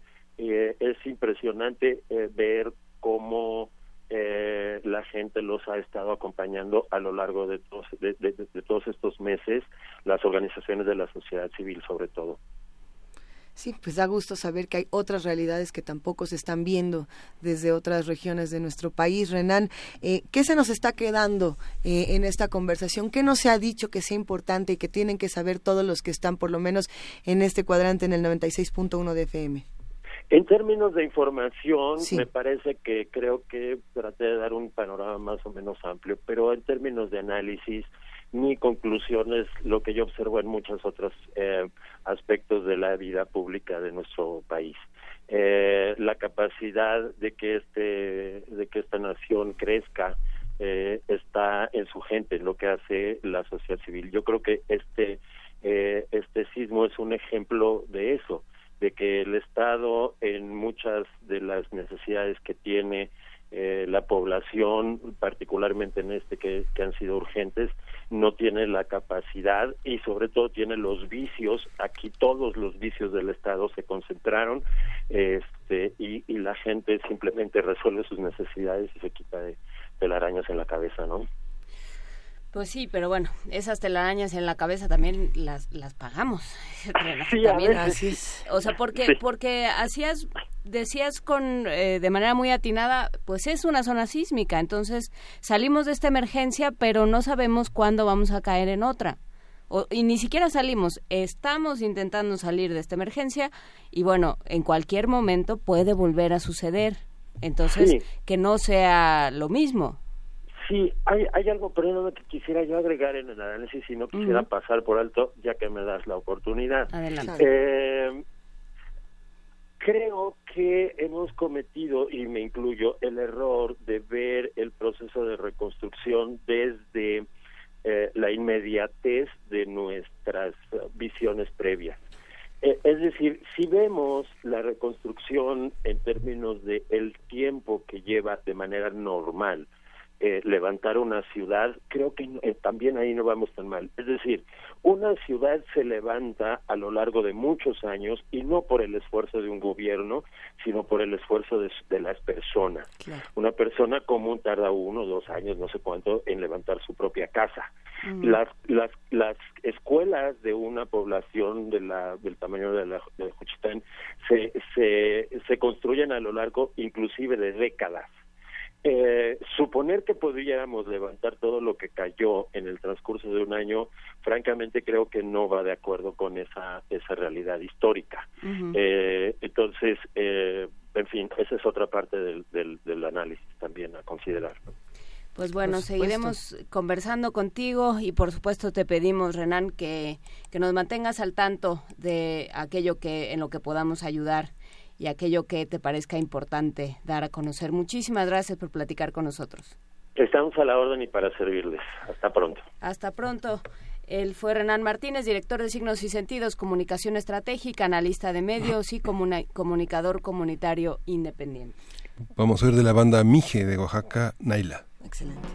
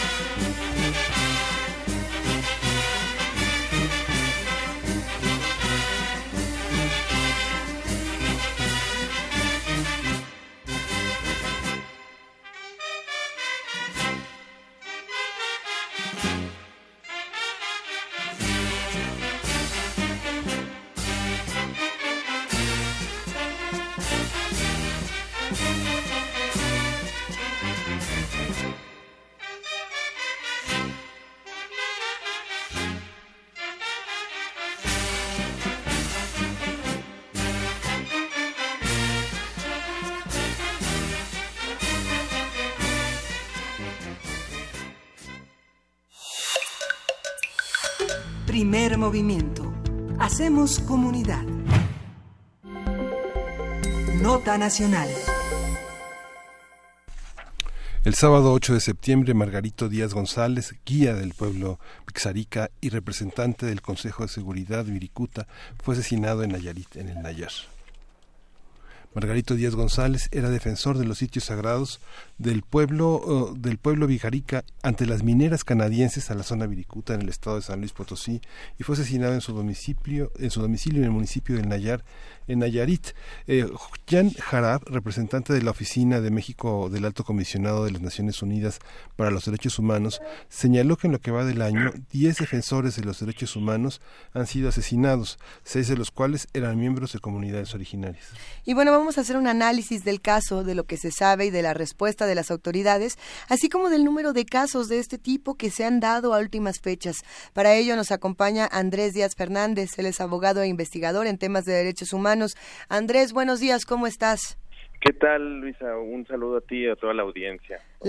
lamentablemente nos encontramos en estas circunstancias. Nos da muchísimo gusto escucharte. Por favor, cuéntanos eh, quién era Margarito Díaz y por qué es tan importante lo que acaba de ocurrir.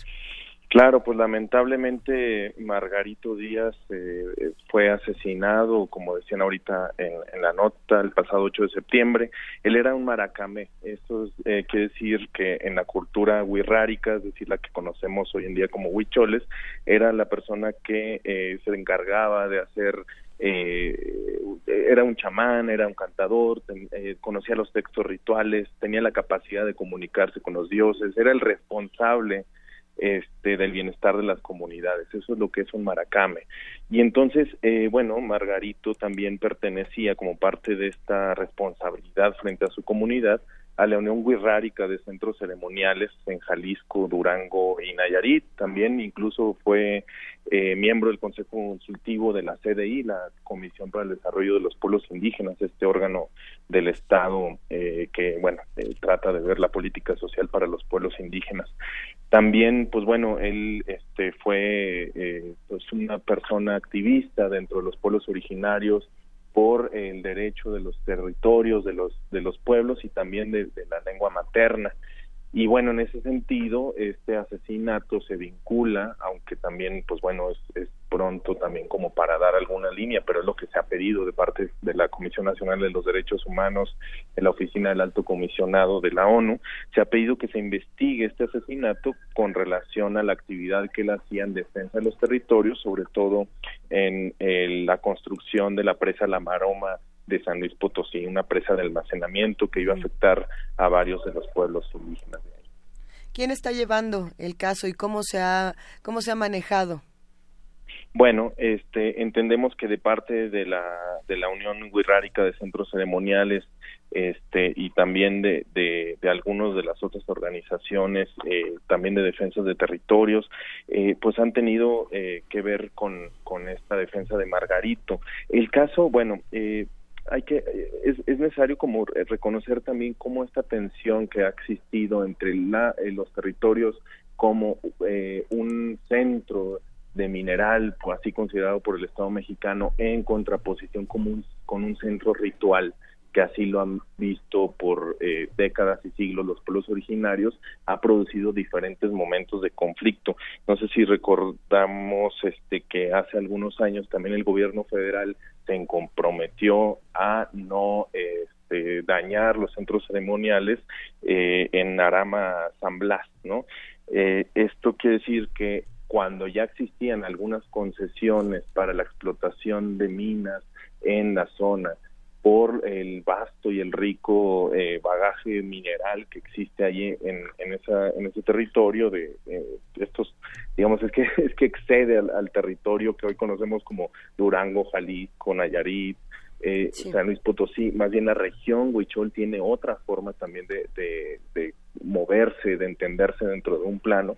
Pues bueno, eh, el gobierno dijo que había que hacer este, ese respeto hacia este territorio y considerado sagrado por estas personas y por el pueblo huirrárica, ¿no? Sin embargo, pues bueno, también han, existido algunos este, detalles en este año, por ejemplo, ejidatarios de Villa de Guadalupe denunciaron también la falsificación de firmas, lo denunciaron a Conagua por ello, el, el Centro de Derechos Humanos Samuel Ruiz también que, que ha acompañado algunos de estos procesos pues este eh, denunció también que no solamente se había falsificado eh, las firmas, por ejemplo, el comisariado de Girán, el secretario del Tesorero, para realizar esta presa La Maroma en Potosí, sino que además, como en otras ocasiones, también habían existido firmas de personas fallecidas. Esto se necesita en un ejido porque el ejido es el que tiene a las, eh, digamos, la voluntad de las personas de ese territorio para poder otorgar los territorios para una explotación.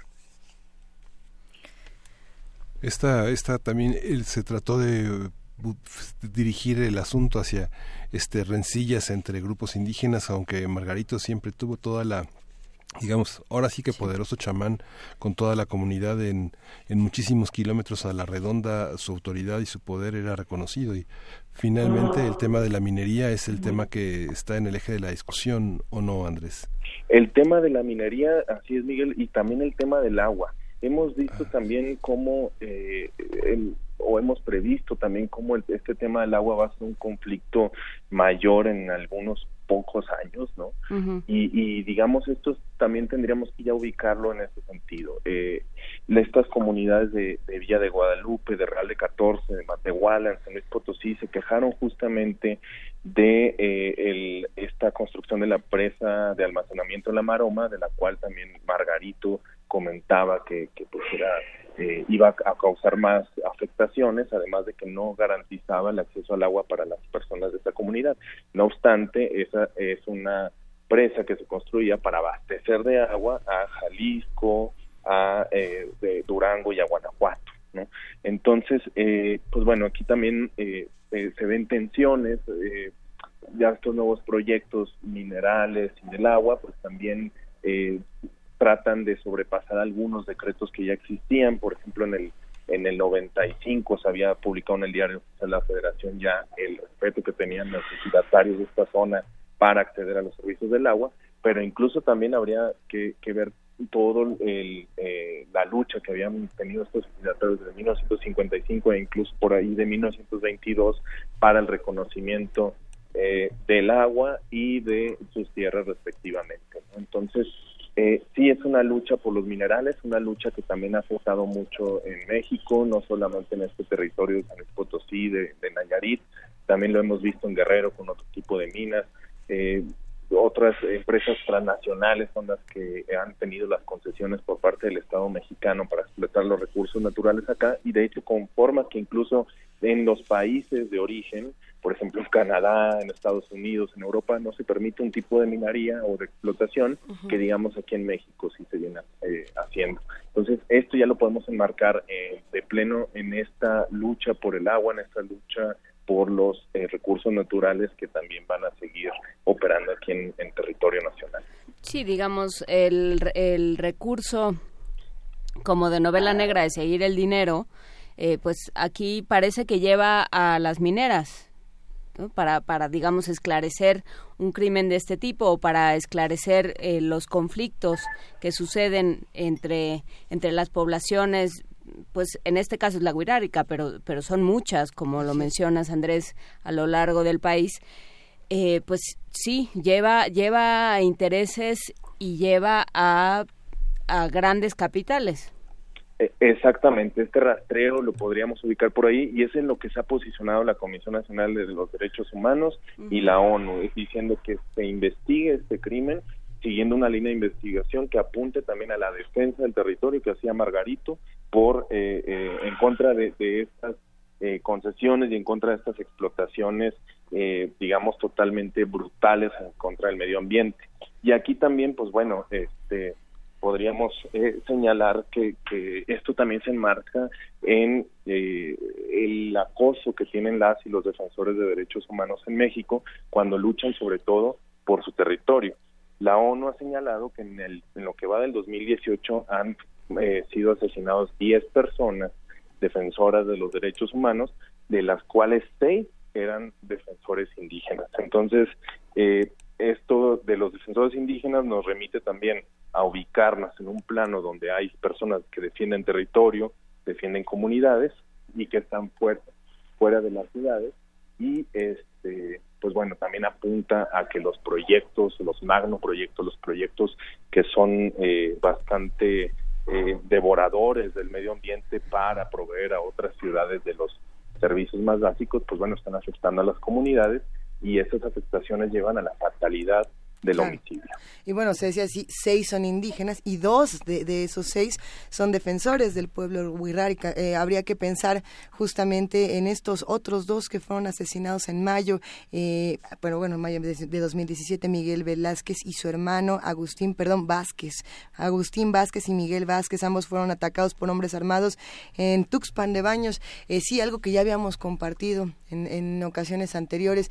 ¿Qué sigue y qué va a seguir justamente? ¿Quién va, ¿quién puede tomar en este momento un lugar como el de Margarito Díaz González, eh, si es que quiere tomarlo, cómo se puede ahora articular un nuevo tipo de defensa, qué se tiene que hacer, Andrés. Bueno, por parte de la, de la comunidad guirrárica y de la Unión Guirrárica de Centros Ceremoniales, pues tendrán que, que, que debatir, canalizar la, la situación y, y, probablemente pues tendrán que eh, considerar a otra persona para eh, ejercer este liderazgo frente a la comunidad e inclusive estas acciones que decíamos de Maracame que tenía Margarito, es decir, el, el chamán, el cantador, quien presidía también algunas de las ceremonias rituales eh, intrínsecamente relacionados con los territorios que están marcados como ceremoniales uh -huh. y por parte del Estado pues se tiene que hacer una investigación eh, totalmente exhaustiva y al decir exhaustiva es siguiendo es, eh, este carácter que revestía Margarito que es un líder eh, indígena, un líder de una comunidad originaria pero que además realizaba acciones de activismo y de defensa del territorio eh. Entonces se tiene que seguir esa línea de investigación. Probablemente, eh, pues, bueno, las investigaciones han iniciado. Eh, eh, supongo que están todavía en el estado de Nayarit. Se tendrá que ver también si, si no habría alguna competencia federal en ese sentido. Pero este, se tiene que hacer este, eh, este análisis de la investigación con base en todas estas perspectivas, sobre todo la de derechos humanos. ¿no? y bueno, sobre todo la sociedad pues seguir estando atenta de este tipo de, de situaciones que hoy todavía en día están asesinando a eh, líderes indígenas en lucha por el territorio y que son sobre todo o apuntalan a eh, esta lucha por la defensa de la tierra que eh, se opone a, a, intereses económicos de algunas empresas que instauran macro, macroproyectos en el país. Pues eh, lo, lo, seguiremos conversando porque bueno sí no no es el único no es el único caso este caso de eh, toda la, la zona wixárika dónde más hay que poner atención Andrés pues sobre todo en el estado de Guerrero en el estado de Michoacán eh, eh, algunas otras minas en el estado de Oaxaca el estado de Puebla también tiene un la Sierra Norte tiene varios de estos conflictos que, se han presenciado a más, aparte la, la ausencia de un Estado de Derecho, que un Estado de Derecho es el que debe de proveer también a la gente de los mecanismos de defensa, ¿no? Y si no es así, como también en el caso de Wixárika, que es una comunidad indígena eh, y originaria que pre, eh, en la cual prevalecen sus propios sistemas normativos, pues también respetar cómo son las leyes y el entendimiento de las leyes en esos en esos pueblos, ¿no? En esas comunidades, en los pueblos indígenas. Son parte del derecho mexicano, son parte de, un de, derecho que, que, es vigente y eh, se tendría que hacer todo lo posible para respetarlos y además, bueno, para seguir observando estas prácticas. Hay que poner atención a todos los lugares donde se han instaurado eh, sí. minas, se han instaurado proyectos, eh, Jalisco también, todas estas eh, situaciones a veces de que se inundan pueblos enteros para construir alguna presa. Sabemos que el agua es el, el recurso más preciado y en agotamiento y en escasez actualmente, pero no para garantizar ese derecho se tienen que violentar otros derechos de, de algunas comunidades, sobre todo indígenas. Bien, pues muchísimas gracias Andrés Díaz Fernández, abogado e investigador en temas de derechos humanos. Si te parece bien, pronto sigamos conversando sobre todos estos temas, eh, quizá eh, en una mesa más grande. Claro que sí, Luisa, Pana, Miguel, un saludo a ustedes, buen día y saludos a su audiencia. Un gran día, Andrés, gracias. Vámonos ahora en un momento más con música. ¿Cómo ven, eh, qué opinan los que están del otro lado con nosotros de este tema tan sensible y que no será ni la primera ni la última vez que se discuta? Lamentablemente hay que seguir viendo... Eh, buscando otro tipo de soluciones y otro tipo de mecanismos para que estas violencias se terminen. Eh, pues sí. Por supuesto, hay que recordar que eh, que según la agenda ambiental de, de, preparada por el SUSMAI de la UNAM, la, la, minería no, no aporta ni un solo beneficio para la comunidad eh, que está, digamos, situada en, en, la mina, asentada sobre la mina. Entonces, ¿Cierto? vamos, eh, sigamos pensando, si, sigamos preguntándonos el desarrollo para quién y de qué estamos hablando cuando sí. hablamos de minería. Vámonos a música por lo pronto. Vamos a escuchar el canto ceremonial del tambor. Es, es, un canto que se toca en otoño para bendecir el maíz y se llama Tatei Cuicarillari.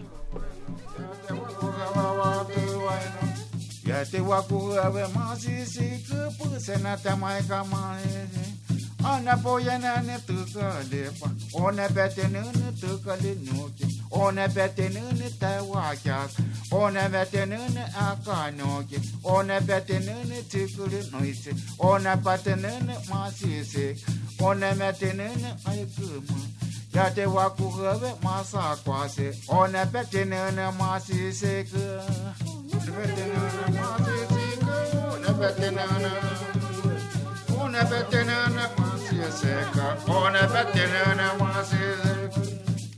Una veterana seca, una veterana tocalinoke, una veterana yamonte. Persona tamaica seca, persona tamaica seca. Persona tamaica seca. Ya te va a coger uvale, ya te va a coger umas. Ya te va a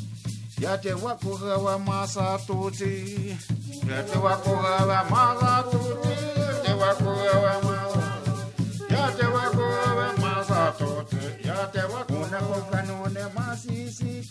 Uka no canela masisi. Ya se te camana masisi. Osa matine masisi. Osa te hayela kutu. Ose Você terra yula kute tulise, Ose me o ne One betinuni ya montain, Yate waku hove uwale, ne ya ne wate trepa, ne titne yane wate trepa, One titne yane wate, ne ya ne wate, Asa moya hana masisi kupu, Senete mega uwale,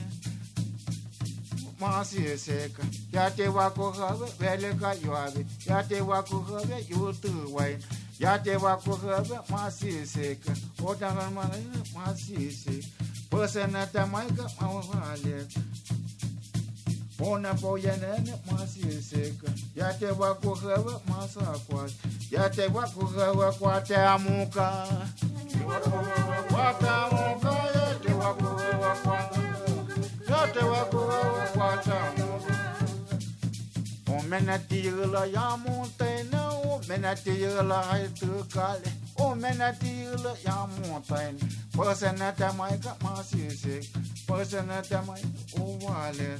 O na moye yek o wale. Ya kwan na ali kwane alini masise aka na ukamiene ya montaina mo kana ukahone o wale ka ma kana ukahone ko liya okana ukahuni masiseka okana ukahuni yukaimun yakwana uteyana tekalenoki yakwana uteyana tekalenoki yakwana uteyana tekalenoki yakwana uteyana tekalenoki yakwana uteyana Iată o acură, mă se se că mă tu acură, mă se se. Ana n-au tenene, mă se se că. Ame n-au tenene, tu tu ia. Ame n-au tenene, tu tu ia. Iată o acură, mă se se. O cană cavene, ia mutene. O cană cavene, uvale. Mocane ionene, haka ioave. Mocane ionene, waculut. Ya yakwanautejuana masiseka păsănătemaika oale păpenătemaica watânausi păpenătemaica watânausi păpenătemaica watânausi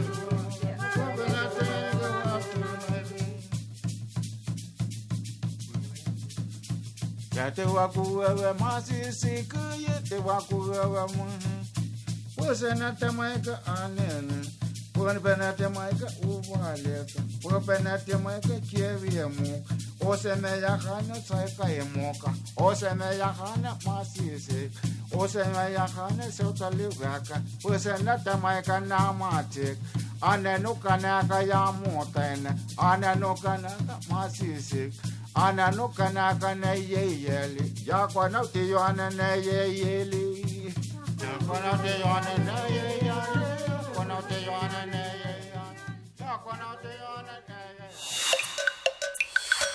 Primer movimiento. Hacemos comunidad. Este talkback nos acaba de quitar una vena cerebral, Miguel Ángel. Sí, maravillosa composición. Este, can, este, este canto, este Qué canto maravilla, sin duda. Y bueno, este, eh, volviendo al tema de la, del tema de la ecología, de la minería, de los aeropuertos, qué, qué complejo. Fíjate que eh, uno de los aeropuertos más importantes del mundo es Heathrow, que está en Londres y que es uno de los de mayor afluencia. ¿no? Ha habido momentos en que ha tenido el mayor afluencia de pasajeros del mundo. Si en, 2040 se piensa que 125 de millones de personas van a circular. 125 millones de personas. En el aeropuerto, eh, el nuevo aeropuerto de la Ciudad de México se tiene planeado eso. En su historia, Heathrow ha tenido un tránsito, lo mayor que ha tenido es 80 millones de personas, ¿no? seguido por el Charles de Gaulle, que ha tenido más o menos como 65. Y y el aeropuerto de Frankfurt, que más o menos maneja como 60 mil este, pasajeros al año. Lo, lo impresionante de Heathrow es que son 80 líneas aéreas con 180 destinos en el mundo que eso digamos implica todo el sureste asiático, India, este, claro. África, todo esta, todos estos grandes grandes destinos prácticamente desde Londres puedes volar a cualquier a cualquier destino. ¿Y cómo lo comparas entonces con el nuevo aeropuerto? Lo interesante es que en Heathrow ha habido todo un proyecto de desarrollo ecológico, de empleo, de oportunidades y desarrollo cultural alrededor del aeropuerto. Este, cuestión que en la Ciudad de México, digo, el territorio del oriente de la ciudad ha sido uno de los más eh, desprotegidos. Los límites con Nezahualcóyotl, Iztapalapa, este, Iztacalco han sido verdaderamente, este, muy de gran ejemplo de la desigualdad, ¿no? Es como la dificultad también de plantear esa parte y, y, que las zonas ecológicas donde se construyeron estos aeropuertos han tenido como un desarrollo muy controlado. Este, cerca de 10 años tardó en construirse Charles de Gaulle, ¿no? este la, la, terminal 5 ahora que es una de las más modernas en Heathrow es una, una terminal ya con todo este desarrollo este sustentable consensado este muy planeado ¿no? y que yo creo que son tenemos ejemplos en el mundo de grandes desarrollos aeroportuarios que valdría la pena como consignar y porque forme parte pues de la consulta ¿no? Justamente, habrá que seguirlo analizando, Miguel Ángel, pero pones unos elementos importantes aquí para cerrar esta primera hora, segunda hora de primer movimiento. Ya son las 8.58. ¿En qué momento pasó? Estábamos muy bien a las 7 de la mañana y las cosas se complican, eh, pero bueno, que se compliquen para que entre todos podamos estudiarlas, analizarlas y también pelearnos un poco con ellas. Nos vamos a ir a una pausa, Miguel Ángel, Juana Inés, y regresaremos después para seguir conversando, porque nos espera una tercera hora importante con esta mesa de sismos, prevención y reacción. Eh, sí, vamos a estar toda la semana tocando el, el tema de los sismos de una manera respetuosa y sensible, nada nada fuera de lo que, bueno, eh, eh, es, un aniversario muy complejo. Sí, el próximo miércoles, a las el próximo miércoles a las 9 de la mañana en el Colegio de Ingenieros en Tlalpan se da a conocer el, primer programa todavía sin tomar posesión del gobierno de Claudia Sheinbaum en torno a la reconstrucción. Va a ser interesante. Sí, hay que, hay que preguntarle muchísimas cosas a Claudia Sheinbaum. Eh, nos quedamos con esta pausa a las 8 de la mañana con 59 minutos y volvemos a la tercera, tercera hora del primer movimiento. Síguenos en redes sociales. Encuéntranos en Facebook como Primer Movimiento y en Twitter como arroba PMovimiento. Hagamos comunidad.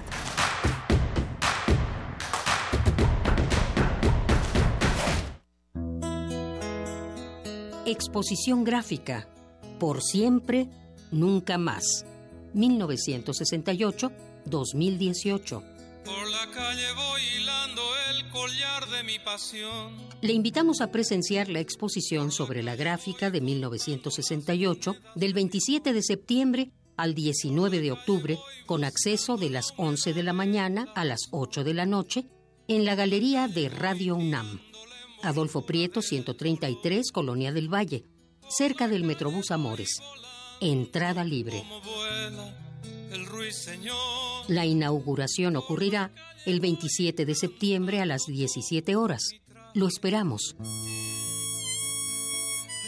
Por siempre, nunca más. 1968-2018. Exposición gráfica. Radio UNAM. Experiencia sonora. Hola, mi nombre es Renata y después de mucho tiempo, hoy regresé al lugar donde nací. Aquí aprendí a andar en bicicleta. Aquí pasaba las tardes después de la escuela. ¡Ay, Bruno! Ay, mi secundaria, el mercado, mi colonia. Estoy muy feliz de regresar. Y porque mi país me importa, ya actualicé mi domicilio y mi credencial para votar. Tú también notifica al INE cualquier cambio en tus datos y participa en las decisiones de tu localidad. INE. La muestra Vientos de Fusang, México y China en el siglo XX que se exhibe en el Museo Moral Diego Rivera es una ventana a la profunda relación e influencia recíproca entre artistas mexicanos y chinos. Está integrada por más de 50 piezas entre obra gráfica, pintura, dibujo, mural, documentos y material audiovisual procedentes de colecciones de China, Canadá, Estados Unidos y México. Vientos de Fusang, México y China en el siglo XX se puede visitar en el Museo Moral Diego Rivera. Coloquio Internacional M68, Ciudadanías en Movimiento. Un diálogo abierto e intergeneracional para reflexionar sobre la trascendencia del movimiento estudiantil de 1968 y su impacto en la construcción de ciudadanía, con la participación de Aldon Morris, Cristina Barros Valero, Estela de Carlotto, Gilberto Guevara Niebla, John Carlos, Rosaura Ruiz, Michael Viviorca, Kate Doyle, Michael Santowski, Rolando Cordera, Thomas Rochon y más de 100 conferencistas. Debates en Ágora, conversatorios, conferencias magistrales, presentaciones y más. Del 4 al 28 de septiembre en más de 50 sedes. Consulta la programación en www.culturaunam.mx diagonal M68. Organizan la Universidad Nacional Autónoma de México, el Instituto Politécnico Nacional, la Universidad Iberoamericana, la Universidad Autónoma de Chapingo y el Colegio de México. Para su discurso de ingreso a la Academia Mexicana de la Lengua, Rosa Beltrán escribe el ensayo Nelly Campobello, La otra revolución. La violencia es la carne de la prosa de cartucho que nos estalla en la cara. Esta es exceso, pese a su desnudez, una acumulación de muertos y fusilados a los que su autora no explica más que de forma fetichista. Somos tu mejor opción. www.descargacultura.unam.mx Encuentra la música de primer movimiento día a día en el Spotify de Radio UNAM y agréganos a tus favoritos.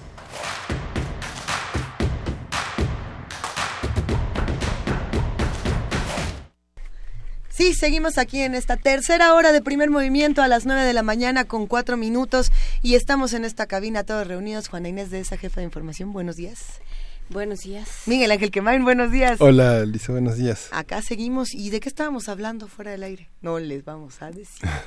No, sí podemos Pues, decir. eh, sí, de lo de siempre de esta ciudad, de la impunidad y de y de este fenómeno que no solo sucedió con la obra de tu casa, Luisa, sino que uno lo puede seguir en distin- lo puede ir rastreando en distintos predios y obras de la Ciudad de México que se interrumpe en el proceso curiosamente se clausura en el proceso anterior a la elección, pero una vez que ya ganaron. Sí, ¿qué crees? Cu- Cuando tu jefa Regresan delegacional ya es jefa de gobierno, entonces ya se acabó todo lo que te Entonces había viene, prometido. viene sí. esa escena como de, de apocalipsis ahora en el que en el que ves llegar, ves descender los camiones de volteo. Y la pregunta es, eh, ¿cómo articular una y cómo organizarse como vecinos si alguien está viviendo una situación difícil de que les dijeron algo en campaña y ahora ya no porque ya se acabaron las elecciones? ¿Cómo organizarnos y cómo exigir que las cosas eh, continúen el proceso que se había prometido? No detenerse y decir, ah, me va a ir muy mal y la vida no... A ver, hagamos entre todos una pausa, organicémonos, eh, veamos qué mecanismos tenemos. Uno de los mecanismos que tenemos como como colonia, como, como vecinos para la organización, era, por, por ejemplo, el tema del presupuesto participativo que se estuvo tratando desde este espacio. Yo me pregunto cuántos votamos eh, por ver qué queríamos de nuestra colonia. ¿Alguien de aquí votó por el presupuesto participativo? Me da muchísimo gusto porque todos levantaron la mano y eso es justamente lo que se necesita, que todos estemos al pendiente de lo que ocurre con, con nuestro espacio, ¿no? con nuestra delegación, con nuestra colonia, con el que tenemos junto, pues hay que seguir conversando entre todos. ¿O Sí. no? Cada quien elegirá. Pero bueno, ¿qué sigue por ahora? ¿Nos vamos a la poesía necesaria? Vámonos ya. Vámonos a la poesía necesaria. Primer movimiento. Hacemos comunidad. Es hora de Poesía Necesaria. Juana Inés de esa. Desde el viernes traíamos guardada, eh, guardado este poema, el poema de los camellos, de un poeta rumano nacido en 1962 llamado Oria Garbea. Bueno, en realidad no sé cómo se pronuncie porque tiene un acento circunflejo y mi romano francamente es inexistente, pero Oria Garbea, de Rumania, en 1962, escribe este poema de los camellos que tiene, como el resto de, de, su, de su poesía, un cierto tinte religioso, pero que uno lo puede cambiar por aquello en lo que uno crea o uno quiera. Creo que en el fondo dice cosas que, que nos preocupan a todos. El poema de los camellos. Tómate unos camellos, me dijo el beduino. No tienen que ser muchos para que te arruines con su sustento. Bastan cuatro o cinco, pero saber que son tuyos, que cualquier mañana puedes cargarlos de mercancía y partir hacia el norte. Tómate unas naves, me dijo el valiente. No muchas, para que no te hagan gastar. A decir verdad, bastan dos o tres, pero tenerlas y verlas en el puerto por la mañana, y cuando te apetece cargarlas de mercancía y partir hacia el sur. Tómate unas carretas, me dijo el carretero. Un rebaño de ovejas, dijo el serrano, un camión o dos, me exhortó otro, que al menos un helicóptero sea tuyo para poder volar cuando tú quieras hacia el oeste. Una cobra tranquila o dos, me aconsejó el faquir. Tómate una vela, dijo el monje. No más. Basta con una. Saber que la tienes y que puedes encenderla siempre. A su luz, leer los salmos. Y saber que si se consume y se apaga, ya no necesitas nada más porque has aprendido los salmos de memoria.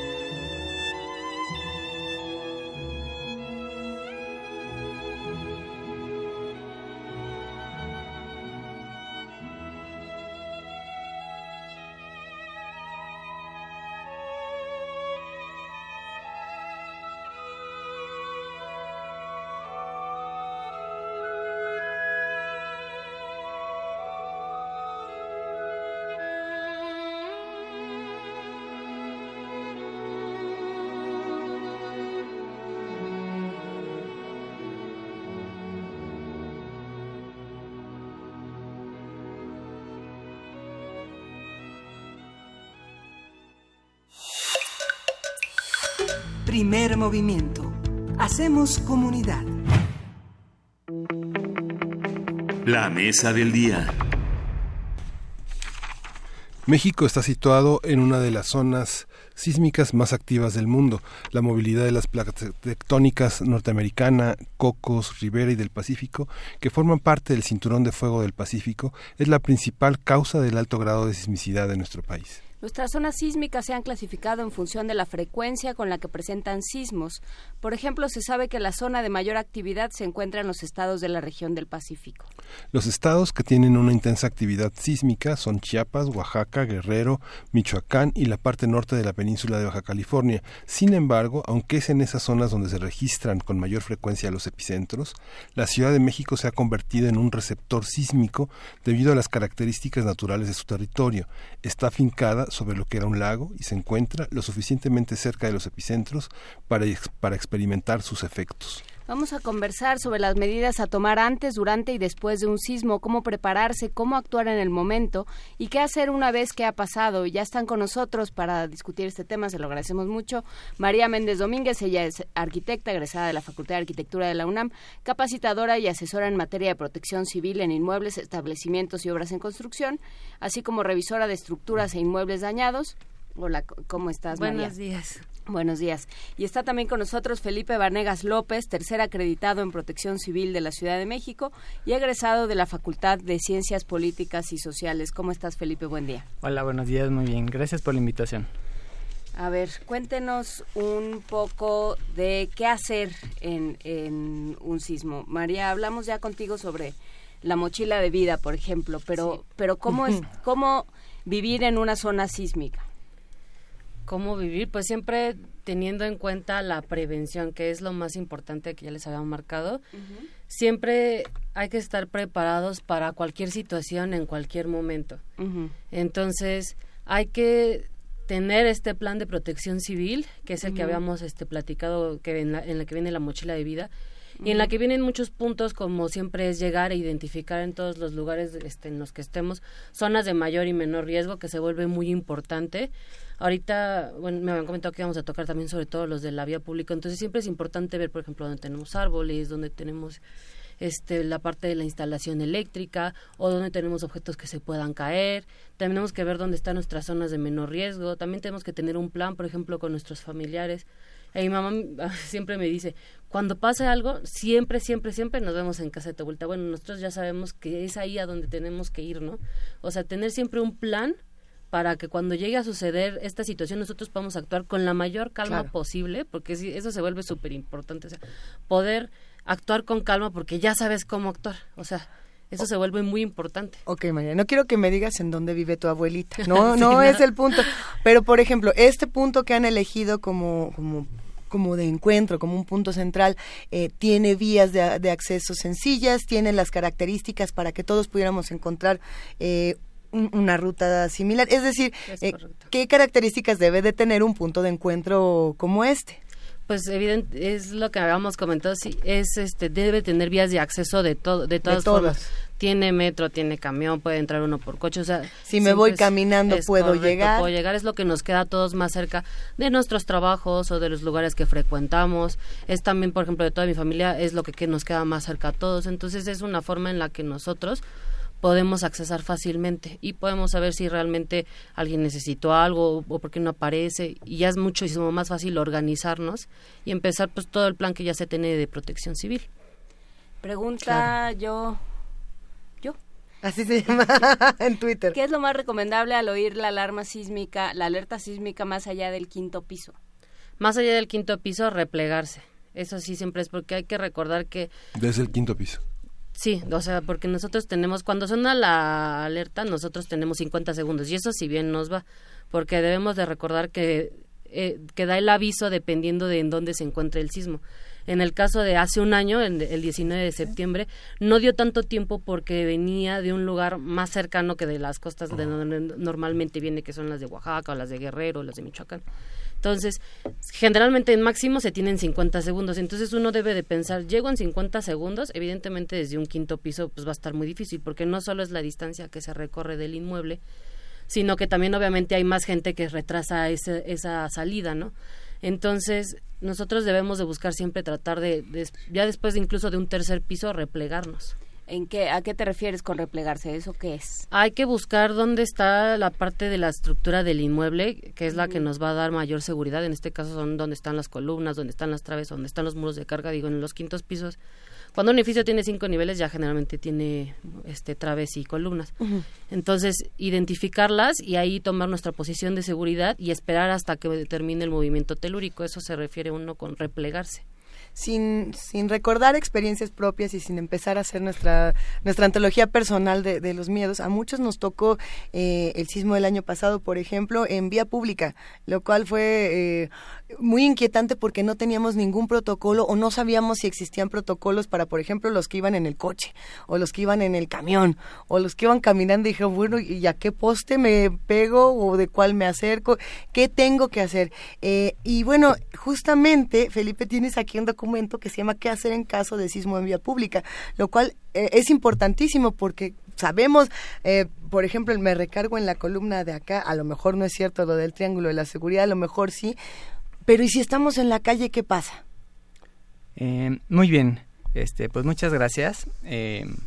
lo, lo, primero que yo creo es que a raíz de, del sismo del 19 de septiembre del año pasado, surge esta necesidad de saber qué es lo que tenemos que hacer en caso de que nos agarre un, un sismo en la vía pública o en, un, o en algún lugar público, es decir, en un inmueble público, este, como puede ser un, un supermercado, el mercado de, de, la colonia, puede ser el transporte público, como puede ser el, el metro, el, metro, metrobús, el camión, nos puede tomar en la vía pública podemos ir en nuestro propio vehículo y nosotros necesitamos pues más o menos tener un este un plan, ¿no? Saber qué hacer.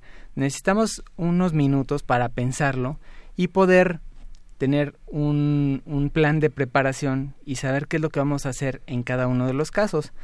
Aquí el documento que yo tengo, pues es un documento breve de, de tres cuartillas, en donde yo expliqué algunos pasos o procedimientos de qué es lo que debemos de hacer. Eh, lo primero que yo recomiendo que se debe de hacer, aunque suene muy, muy trillado, es guardar la calma. Es importante que nosotros estemos tranquilos porque ya sabemos qué es lo que vamos a hacer. Regularmente cuando no sabemos qué es lo que tenemos que hacer es cuando nos preocupamos por nuestra integridad física, nuestra vida, nosotros no sabemos si el inmueble donde estamos se vaya a colapsar, este o qué es lo que vaya a pasar, ¿no? Entonces, en la vía pública pues nos puede pasar muchas cosas, podemos estar en la plaza comercial, en el cine, en muchos lugares públicos en donde nosotros no sabemos si tienen un plan o si hay un plan, cuáles son los procedimientos que debemos seguir nosotros como personas. Entonces, este, lo primero es guardar la calma, ya que si no lo hacemos, pues podemos poner en peligro nuestra integridad física o podemos alterar a otras personas, ¿no? Entonces, siempre debemos de hacer esa situación. Ahora, de acuerdo en donde estemos, debemos valorar el escenario debemos ver eh, dónde estamos y qué es lo que debemos hacer. Para esto, yo hice una breve descripción de, de acuerdo a lo que debemos eh, seguir. Regularmente, como nos está diciendo la arquitecta María, eh, lo que vamos a hacer cuando estamos en la planta baja, en un lugar donde hay planta baja y tenemos la posibilidad de hacer una evacuación, realizar la evacuación. Cuando hablamos de evacuación, nos referimos a salir de las instalaciones en que ocupamos por el lugar más directo y más seguro hacia la parte exterior, es decir, por las rutas de evacuación, lo que conocemos como rutas de evacuación. Entonces hay que identificar en los lugares públicos las rutas de evacuación. Regularmente nos llevan a un lugar seguro, libre de cualquier otro peligro. Y regularmente esto es por unas vías cortas. Nosotros cuando entramos a un inmueble público, por decir una plaza pública o a un supermercado, nosotros entramos por un lugar y cuando hay una situación de emergencia, pues lo que pensamos es en salir por la misma forma en la que entramos. Pero muchas veces las rutas de evacuación nos indican una ruta más segura y más corta para ir a esos lugares seguros. Entonces nosotros debemos de identificarlos previamente cuando entremos a un lugar público y seguir esas indicaciones. Entonces, cuando nosotros veamos la posibilidad de que, de que podamos hacer eso, lo hacemos. Sin embargo, hay veces que estamos en un primer nivel, en un segundo nivel o como ustedes lo comentan más arriba del quinto nivel, ¿verdad? Y ahí lo que se recomienda pues es hacer un repliegue. Hacer un repliegue simplemente es buscar un lugar estructuralmente seguro dentro del sitio que nosotros ocupamos para, para colocarnos. Muchas veces están identificados ya por consultores de protección civil o con el plan que nos decía María, con el plan de protección civil, pues ya este identificado. Si no nos, si no logramos identificarlo, lo que podemos hacer es buscar marcos estructurales. Los marcos estructurales son las estructuras del edificio que pueden estar este pueden estar colocados en, en un donde hay dos columnas y una trave o donde están las dos columnas y la misma losa del, del piso, ¿no? Entonces, colocarnos ahí y eso nos indica áreas seguras, no es de que todos tengamos que estar así pegados en la columna, sino que simplemente en el lugar en donde estamos es seguro. Y debemos de protegernos de elementos no estructurales que puedan caer sobre nosotros, como pueden ser eh, instalaciones eléctricas, como lámparas, pueden ser este no sé pantallas algunos cristales que puedan caer debemos de estar al pendiente de que de no estar cerca de esos sitios. Entonces es importante cuando se hace un repliegue. Sin embargo el procedimiento nos dicta que después del repliegue tenemos que hacer la evacuación. Para qué para que las personas responsables del inmueble puedan llevar el procedimiento de revisión del inmueble ya que nosotros nos encontramos con que en el sismo del 19 de septiembre del año pasado pues muchas personas hicieron la evacuación, regresaron antes de, realizar ese procedimiento de revisión y el edificio simplemente se colapsó. Entonces, eso no debió de haber sucedido. Este, se debió de haber realizado un, este, una revisión eh, minuciosa de si había indicios de, de daños en elementos estructurales que se puedan haber caído y revisión de los elementos estructurales que pudieran haber estado dañados. Entonces, esta revisión nos guía procedimientos para evitar que las personas vuelvan a regresar en edificios privados y edificios públicos, ¿verdad? ¿Y quién lleva a cabo la revisión? Porque, porque en general, pues es como el más valiente de la tribu y pues tampoco va valiente, pero ¿cómo vas a ver? Bueno, pues generalmente tiene que ser valiente, ¿verdad? Pero no es la característica que nosotros buscamos. Debe ser una persona previamente capacitada y parte de la brigada del programa interno de protección civil. O sea, son brigadas que, que se les da, se les dan pláticas y les hace capacitación y adiestramiento previo para que hagan eh, una exitosa evacuación, que también coordinen un repliegue exitoso y cuando ya se haga la evacuación, hagan una revisión de las instalaciones. Ellos saben qué buscar, en dónde buscar y qué revisar. Deberían saber o deberían saber, sí, claro, sobre todo que estén conformadas las brigadas, porque si no hay brigadas conformadas, pues nadie va a hacer la revisión.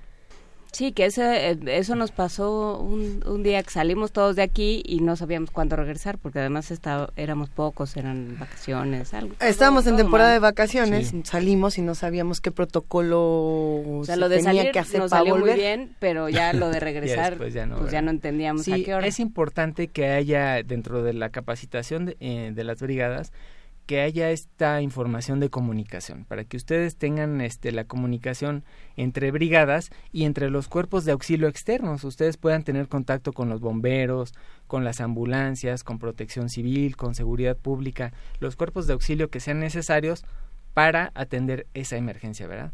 Sin embargo, es importante que nosotros tengamos los medios para poder resolver esas situaciones, porque sabemos que ante un sismo de una magnitud tan grande como la que la que vimos el 19 de septiembre, pues las autoridades están en otros sitios donde hay inmuebles totalmente colapsados y están atendiendo esas emergencias, de tal manera que nosotros debemos eh, atender nuestras propias necesidades, ¿no? Algo que, que no debemos repetir o que debemos exigir que no se repita en un caso como este es que justo las autoridades no estén únicamente en los lugares de mayor gravedad para tomarse la foto, ¿no? Sino que realmente estén en estos lugares para atender las necesidades de los que están ahí y no nada más para decir, miren, aquí estuvo uno, selfie, ¿no? Que fue lo que la gran crítica de hace unos meses.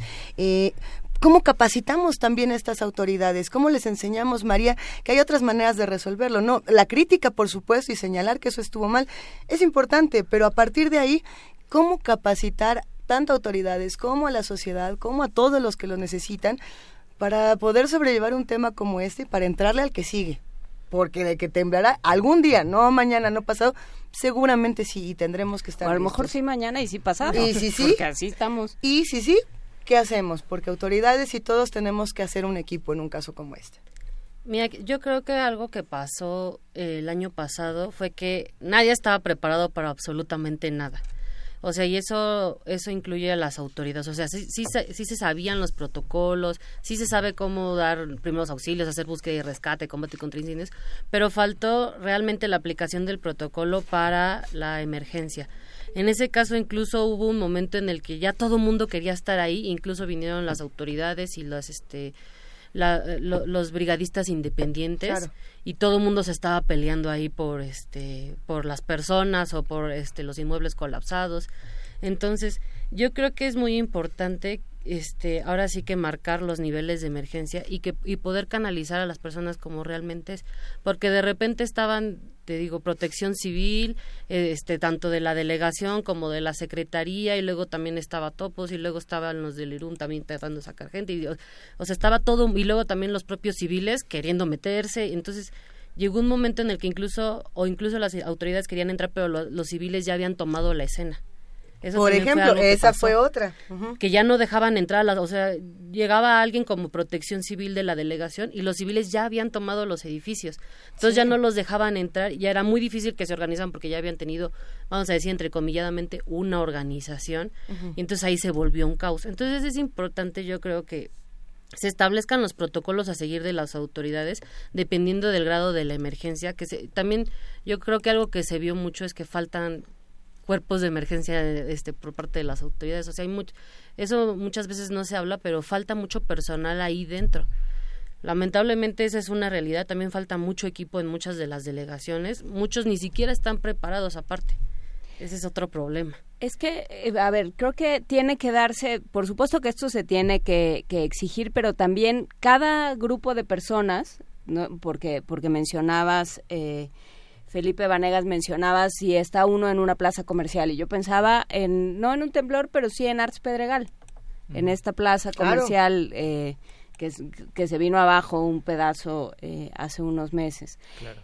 Entonces realmente cada cada grupo de trabajadores tiene que ser consciente de que de que las cosas corren por su cuenta sobre todo si se atiende a público.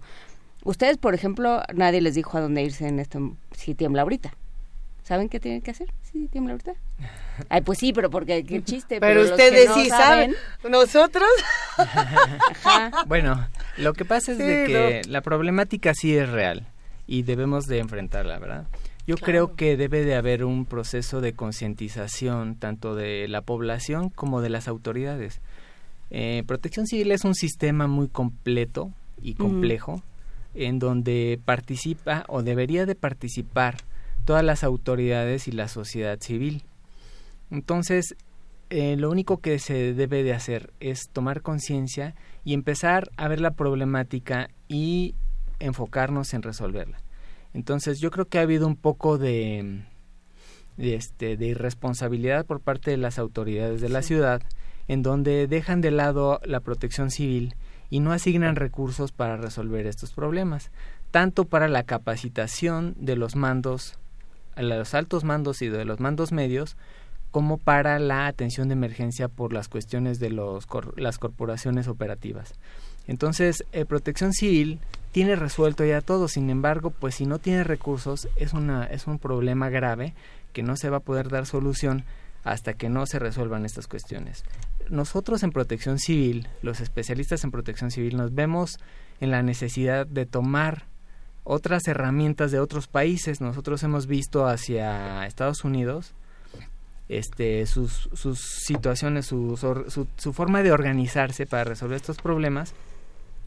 Y hay una cuestión que se llama este sistema de comando de incidentes, en donde ellos, a través de la organización estricta y, y los protocolos formalmente establecidos, ellos resuelven sus problemas de, este, de emergencias. Sin embargo, nosotros hemos visto cómo a ellos también les falla, ¿verdad? Pero ahora se está, se está viendo con la entrada de la nueva administración, este, la maestra Miriam Ursúa está proponiendo algunas otras formas de, de este de resolver esos problemas esa problemática trayendo algo más tropicalizado por decirlo así este formas de organización de de, este, de países sudamericanos donde se puedan adecuar más a la forma de organizarse y de pensar de nosotros, de los mexicanos. Sin embargo, yo creo que si no hay recursos, no hay forma de resolver esta situación. Yo lo que vi, tristemente, es de que no pudimos dar una solución. A 32 años del sismo de 1985 no pudimos dar una atención adecuada a una problemática tan grave como esta de los sismos y pues nos vimos totalmente rebasados, en donde tuvo que entrar el plan DN3 de inmediato para resolver problemas que una ciudad como la nuestra podría haber resuelto. Sin embargo, yo vi que los, los titulares de protección civil pues prácticamente no sabían qué hacer. Entonces eso es, eso es preocupante porque nosotros debemos de tener autoridades pues totalmente capaces para poder resolver este tipo de situaciones de emergencia y principalmente estar preparados ya para, si sabemos que esto puede pasar, pues va a volver a pasar, como ustedes dicen, pues va a volver a temblar y no sabemos si vaya a temblar el 19 de septiembre o otros días, pero esto va, va a volver a suceder y entonces nosotros debemos de estar preparados. Sin embargo, hay cosas que la población no sabe. ¿Qué son?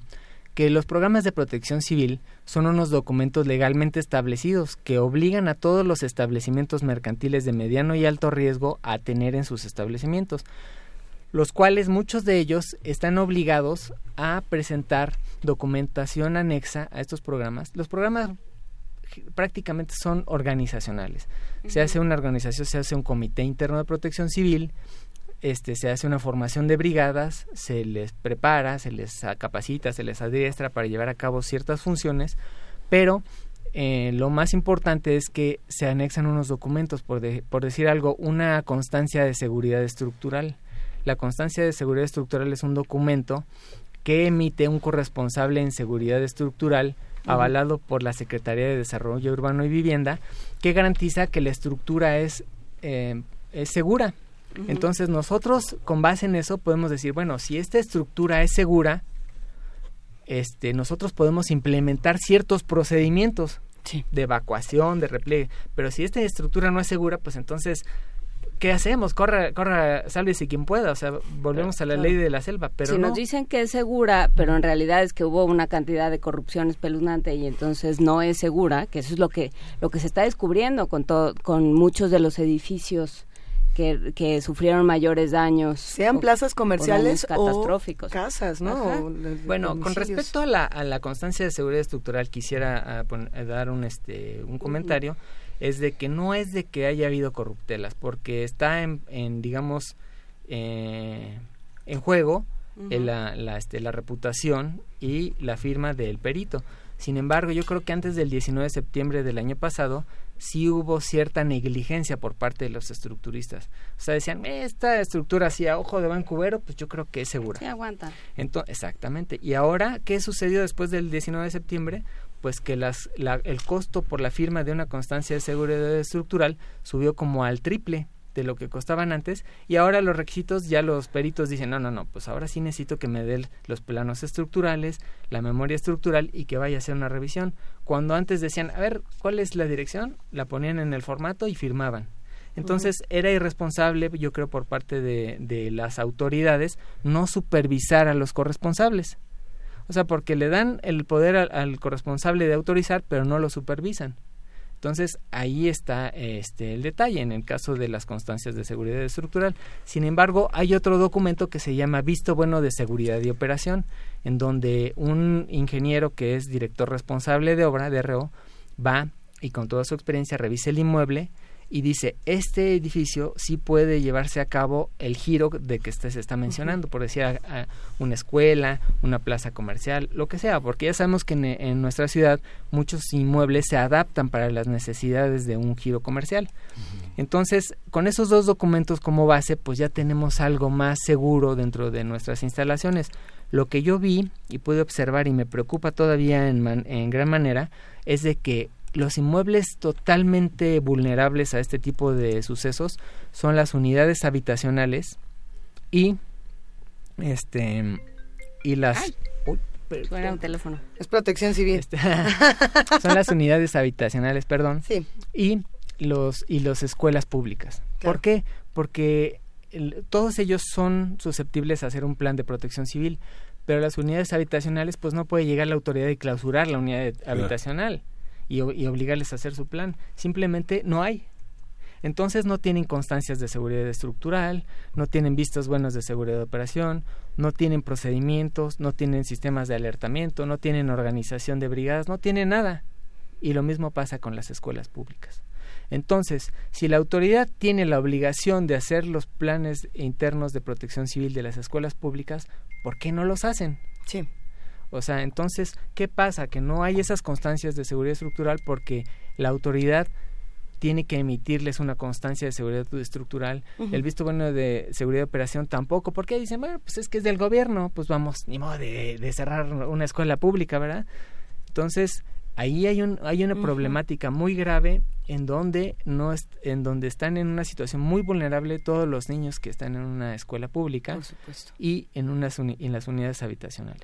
A ver, hay un tema que nos han estado recordando una y otra vez en redes sociales que resulta importante y es el tema de los simulacros. Eh, en los últimos días se ha dado, por supuesto, una confrontación entre los que están de acuerdo que se haga el simulacro el día 19 de septiembre, María, y los que dicen que es un insulto que se realice en este día debido a eh, la sensibilidad que tienen todavía muchas personas de lo que ocurrió el año pasado. Los que están de acuerdo dicen, bueno, eh, es que esto tiene muchos más años que el año pasado y que ya lleva una tradición de hacerse el día 19 de septiembre. Otros dicen, bueno, pues lo que acaba de ocurrir eh, es muy sensible y no podemos hacerlo este día. ¿Qué pasa con el tema de los simulacros? Con el tema también, eh, pues de lo que se tiene que hacer junto con la sensibilidad, ¿no? Que son dos cosas que en un caso como este van de la mano. Bueno, o sea, nosotros creo que cualquiera como profesionista y que simplemente como ser humano, pues no puede dejar de lado pues esta parte de la memoria. Pero tampoco podemos dejar de lado la parte de nuestra responsabilidad y de la prevención. O sea, los simulacros no es una ocurrencia de la gente y eso y eso se tiene que tener en cuenta. Los simulacros están en la ley, en la ley del sistema de protección civil y de hecho los establecimientos están obligados a realizar tres por año, los que son de mediano y alto riesgo y los que son de menor riesgo de hecho están obligados a hacer cuatro al año. Entonces, no es una ocurrencia, es una obligación. ¿Por qué? Porque lo que decíamos al inicio del programa, lo más importante es estar prevenido. Sí. Y no es, bueno, yo no considero sinceramente una falta de respeto, es, simplemente prevenirse a uno mismo. Que no vuelva a suceder. Exacto, porque más allá de si los demás lo consideran o no una ofensa, pues ¿qué hacemos? ¿No nos prevenimos? ¿No nos capacitamos? ¿Nos quedamos en pausa? Y lo hace, o sea, finalmente yo creo que es una, un día muy importante para que nosotros hagamos conciencia y que realmente nosotros empecemos a tomar todas las medidas. Yo les dije el programa pasado, ¿no? Por ejemplo. Sí. Este, yo ahora ya entro, o sea, bueno, desde que empecé en esto de la protección civil y veo las rutas de evacuación, veo los equipos contra incendio. Es algo que yo creo que desde el 19 de septiembre ya toda la gente debería estar haciendo. Debería estar entrando a cualquier a todos los lugares y viendo las rutas de evacuación, las zonas de menor riesgo. Se vuelve algo muy importante y que no debemos de dejar ir. Yo creo que se puede conmemorar este gran este, este, día y a estas personas haciendo un simulacro. De hecho pues, se está tomando un minuto de silencio antes de iniciar el simulacro justamente. Ah, claro. Nos preguntan eh, insisten en qué pasa con el metrobús el metro el de todo el, sistema de transporte público. Qué hacer en caso por ejemplo en el metro el metro me parece importante es un caso muy eh, sí esa es parte de la del este de lo que veníamos preparados para para platicar con ustedes. Em, ¿Qué hacer en caso de que nos de que nos agarre un temblor en la vía pública? En el caso del metro tenemos tres este tres probabilidades que nos que nos agarre en la parte de de los accesos, que nos que estemos en la parte del andén o que estemos en el vagón. Eh, si, nos, si estamos en la parte de los accesos, lo que podemos hacer, si tenemos la posibilidad, es salir a la vía pública ¿verdad? y ponernos en un lugar abierto. Sin embargo, las instalaciones del metro son unas instalaciones sumamente seguras porque las instalaciones del metro son como una cimentación de una edificación, solo que sin edificación, ¿verdad? Entonces es una estructura muy segura donde nosotros podemos estar este, eh, pues tranquilamente esperar a que pase el sismo y, y salir, ¿verdad? Sin embargo, en los andenes, pues corremos el riesgo de podernos caer por la, por las personas que hay ahí al, al andén y ahí pues corremos el riesgo de electrocución porque los las andenes están electrificados. ¿No hay un protocolo de, que se corte la corriente? Sí, sí hay protocolos de desconexión y de en donde los vehículos, los vagones se paran. Se paran y, todo el personal de transporte público metro está capacitado para dar las indicaciones de repliegue en su caso o evacuación. Este, tienen unos protocolos muy estrictos, muy bien diseñados y tienen personal totalmente capacitado. Y en los vagones, pues también es seguro, ¿no? Este, si estamos dentro de, del, del túnel o, o en la parte de, este, de las vías en las que están en al aire libre pues también son seguros. O sea lo único es que debemos de guardar la calma como les había dicho y pues esperar indicaciones. Cuando ya no se puede reanudar pues a veces este se saca a las personas del vagón y se llevan al, a la estación más próxima. Creo que el, el caso de, del metro es muy es muy ilustrativo en, en este en este tema de que puede puede darse un momento de pánico colectivo sí claro. Porque porque bueno pues estás bajo tierra hay una hay una serie de, de factores que por más que te digan pues, pues si, si uno tiene una, una experiencia previa catastrófica, si uno tiende a, a trastornos de ansiedad o a algún otro tipo de, de problema emocional, pues sí va a haber, va a haber reacciones que no ayuden, digamos. Eh, en este sentido, ¿cuál es la capacidad de contención de quienes trabajan en el metro? O sea, porque no, tiene, no pasa por no se va a caer. Ah, sí, claro, bueno, eh, llega a sus limitaciones. Eh, debemos de tomar en cuenta que muchas personas tenemos, inclusive yo me sumo, este el miedo y el riesgo de viajar en el transporte público. O sea, ya, ya nada más el hecho de viajar en el transporte ya es un riesgo, ¿verdad? Pero este, yo creo que ellos tienen controlado por la situación de que tienen un, un, este, un sonido ambiental en el que pueden dar indicaciones y que todos las van a escuchar. Pues, y recordemos que en la protección civil es muy importante eh, la fase de alertamiento. ¿Esto qué quiere decir? Quiere decir que todos sepan qué está sucediendo y que hay una emergencia para que precisamente se puedan activar los protocolos de emergencia y se puedan activar las brigadas de, de protección civil cuando, cuando nosotros no sabemos qué es lo que está pasando, entonces no hay personas que no, no hacen nada, ni, ni siquiera dicen, no, pues yo no sentí, bueno, me empecé a sentir el temblor, o sea, no saben qué es lo que está pasando. Entonces en el metro esas situaciones pues sí las tienen bien este, dominadas y bien controladas, además de por lo cotidiano. O sea, ya simplemente el hecho de, de operar un transporte tan complejo como es el sistema metro, pues ya es algo difícil. Claro. Entonces, estas situaciones de emergencia, pues por lo menos la gente se tiene que sentir segura ahí en, en las instalaciones, porque no es un, no, no puede haber, no hay situaciones así tan riesgosas. Es decir, tampoco el metro hay elementos no estructurales que puedan caer sobre las personas, o sea, están este ahora sí que se ven ahí las losas de techo y, la estructura directamente. Las televisiones. A eso sí podría ser nada más este moverse de abajo del reloj, ¿verdad? Donde todos este, nos citamos y... E, es importante señalar en los transportes públicos, como el caso del metro, como el caso del metrobús, como el caso de, de algunos autobuses, eh, tienen conductores que pueden ser capacitados, que se les puede decir, a ver, vengan todos, vamos a reunirnos el día de hoy a las seis de la tarde en tal lugar y vamos a eh, estudiar cómo se hace eh, o cómo se responde en una situación de riesgo. En el caso, por ejemplo, de las personas que llevan su propio vehículo y están en una vía rápida, sea calzada, bueno, Tlalpan, Periférico, Reforma, Constituyentes, etcétera, y que de pronto, bueno, los, los agarra una situación como esta, ¿qué, qué se debe hacer y qué se debe de, tratar de conciliar entre todos? Una, una de estas imágenes que circulaban el año pasado era no solamente los conductores en medio de la nada sin saber bien a bien qué hacer, sino el sonido de los choques, y de sus perros, sus mascotas, corriendo por las vías rápidas eh, perdidos porque habían escapado de los vehículos.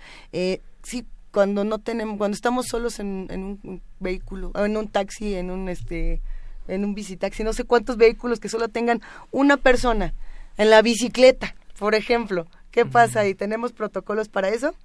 Bueno, en realidad es cuestión, como yo les comentaba, de sentarse unos minutos a pensar qué es lo que debemos hacer, ¿verdad? Este, qué es lo que, o sea, suena la alarma y me quedo sentado un momento a no, no, no, no, no, me refiero a prepararse. Ah, okay, okay, Sí, no, no, no, eso de pensarlo pues ya, ya nos llevaría algunos minutos, ¿verdad? Sí. Sin embargo, este, yo creo que es algo cotidiano, ¿verdad? También. Eh, en el caso de las vías rápidas, pues yo creo que pues nada más ir descendiendo la velocidad y de ser posible orillarse y pararse, ¿verdad? Digo, de ser posible porque sabemos que el tráfico de la ciudad es totalmente caótico y a veces no nos permite esa situación.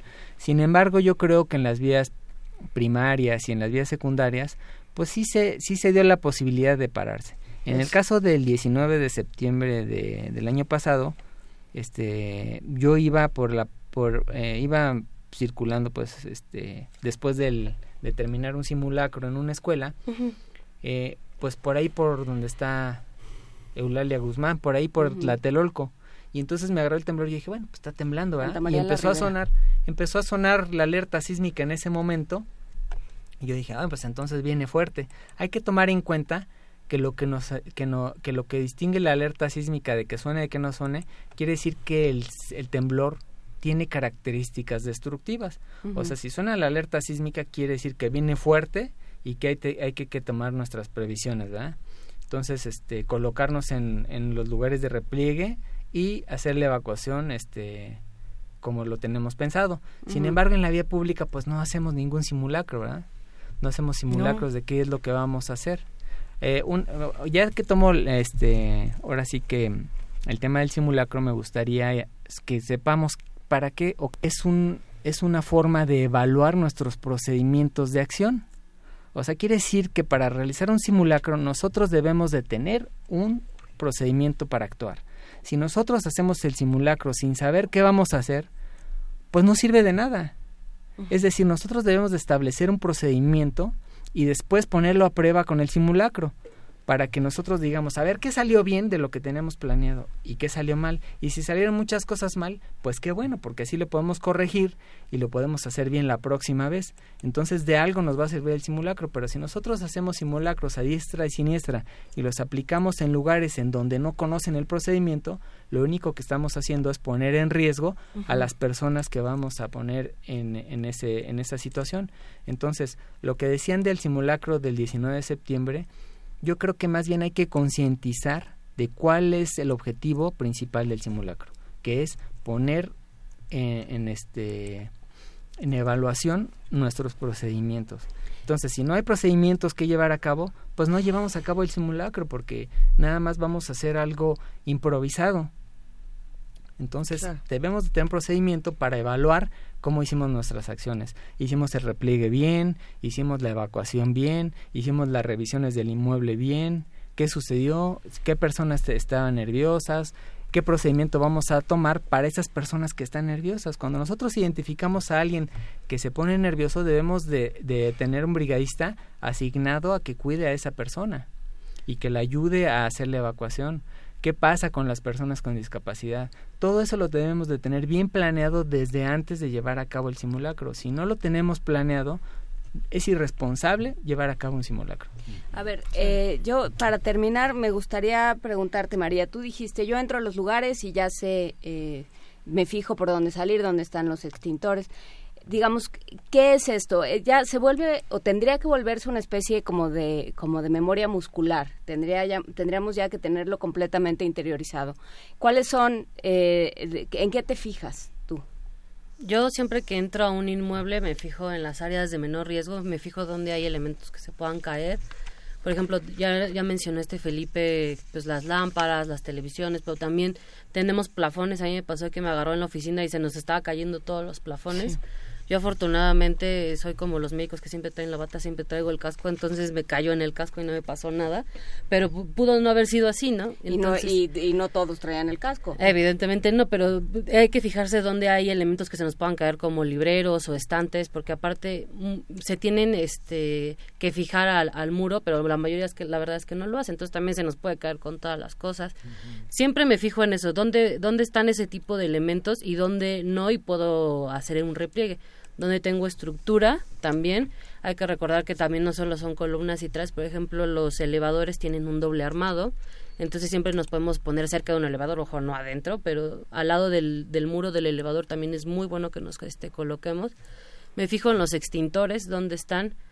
Trato, la verdad es que también tengo la maña de, de ver si están recargados o no, para ver si efectivamente van a funcionar, porque también me ha pasado cuando di, por ejemplo, las revisiones, me decían, no, sí, mira, aquí están mis extintores, súper bien, no sé qué, y extintores del 85. 2001 están funcionando padrísimo. No, del 85 me dijeron, no, estos nos los dejaban desde que se construyó esto, no, pues sí. pero la recarga se tiene que dar año con año. Evidentemente esos extintores pues ya ni servían, entonces también no solo es verlo, sino ver que también funcione. Entonces, yo sí lo creo que se debería devolver algo de cultura para todos nosotros, porque como dicen, pues nos puede agarrar en cualquier lado y en cualquier momento. A ver, María, tú acabas de dar un recorrido por Radio UNAM. Si tú tuvieras que darle, no, digo, no ponerle una calificación, pero decir, a ver, acabo de pasar por este lugar, mm, conozco a los que están aquí, nos llevamos todos bien, eh, ¿qué consejos nos darías? ¿Qué consejos? Este es un espacio en particular y que nos sirva a todos los que están escuchando para que también chequen su casa. Es un espacio que visitan mucha gente que, tiene población flotante, por decirlo así. ¿Cómo viste? Pues sinceramente, yo veo que tienen sus este sus equipos contra incendio. Yo veo que también ya marcaron, se hizo un recorrido de la vez pasada, ya pusieron su señalización por lo menos, ya marcaron los espacios de zona segura que tienen aquí. Yo creo que lo más importante para ustedes es que se vuelvan conscientes de sus rutas, por ejemplo, de evacuación. No es lo mismo estar en la parte de aquí que estar en la planta baja, que estar en el primer nivel del lado de las oficinas administrativas. Entonces, tienen varias salidas ustedes, tienen la de Adolfo Prieto y tienen la de Shola. Entonces, algo que le serviría a todo mundo es identificar justamente cuál es mi salida de emergencia, cuál es la ruta de evacuación que debo seguir, cuáles son los puntos de repliegue que debo de tener. Y una vez que tenemos los extintores, ¿cómo los usamos? Ah, bueno, eso es muy sencillo. Porque ahí están. Sí, no, bueno. Pero de hecho, todos los extintores... bueno, para eso se realiza una capacitación, pero pues así rápidamente, todos los extintores tienen algo que se llama cola de rata, que es un plastiquito que tiene unos hoyitos para sellar el extintor y que no se mueva un seguro que tiene.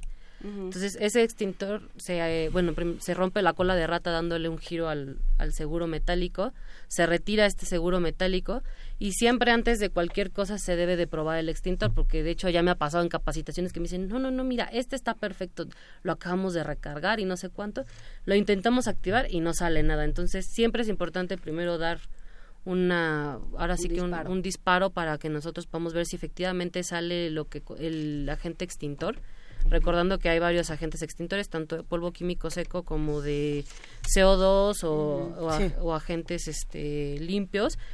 Y hacer la prueba del disparo y una vez que ya lo tenemos nos podemos acercar a máximo unos 50 del, del fuego, recomendablemente unos 2-3 metros, y empezar a utilizarlo de forma de abanico para que apague la base del fuego. Siempre es disparando a la base del fuego okay porque si le, disparamos a la parte de arriba, pues únicamente va a seguir creciendo. Como se imaginarán, hay muchísimas preguntas de los que están haciendo comunidad con nosotros y que, por supuesto, eh, han vivido distintas experiencias. Cada quien tiene distintos eh, hogares, capacidades, lugares de trabajo, etcétera. Por aquí, Blanca Pérez nos escribe en Facebook, le mandamos un gran abrazo y nos dice: Soy una persona con discapacidad motriz, eh, ella utiliza silla de ruedas. En algunos lugares me dicen que en caso de evacuación tengo que salir al último porque que puedo obstruir el paso y en otros que tengo que salir primero. ¿Qué es lo recomendable? A ver qué hacemos aquí, Felipe. Eh, bueno, eh, primero pues muchas gracias por la pregunta. Este, sí es una necesidad real de las personas con discapacidad. Hay que hacer una evaluación del inmueble y ver cuáles son las condiciones para, para la evacuación. Eh, como les comentaba, si hay que hacer repliegue o si, es recomendable evacuar. En el caso específico ya de la evacuación, si es después del evento, pues ya este, eh, digamos que ya no es tan importante el tiempo que se, que en el que se realiza la evacuación. Sin embargo, se prioriza que salga la mayor cantidad de gente posible. Entonces, primero sale la, la, la mayoría de la población, sin embargo, se tiene designado a unas personas que le ayuden. Eh, ahora los protocolos para, para personas con discapacidad, pues ellos eh, nos dicen que, que se les pregunte, que se les pregunte si necesitan ayuda, porque en muchas ocasiones ellos se pueden valer por ellos mismos. Entonces, si ellos se pueden mover por sus propios medios, pues entonces adelante, ¿verdad? Sin embargo, habría que ver si esta persona está ubicada en la planta baja, en un primer nivel o, o más arriba, porque en caso de una emergencia recordemos que no se pueden utilizar los elevadores. Claro. Y pues hay que bajar por las escaleras porque pues no hay rampas para discapacitados en los edificios. Entonces forzosamente necesitan de la ayuda de los brigadistas que estén designados, que ya se conozca que, que hay ese tipo de población de personas con discapacidad. Este programa lamentablemente está llegando a su fin, son tres para las diez, no nos dimos ni cuenta de cómo se nos fue volando este, este, esta conversación tan importante, pero bueno, a ver dónde los podemos encontrar, porque todavía se quedaron muchas preguntas y por supuesto todos queremos saber más. ¿Dónde los buscamos? Bueno, eh, con todo gusto, este, yo les agradezco su, su invitación y cuando quieran pues volvemos a venir.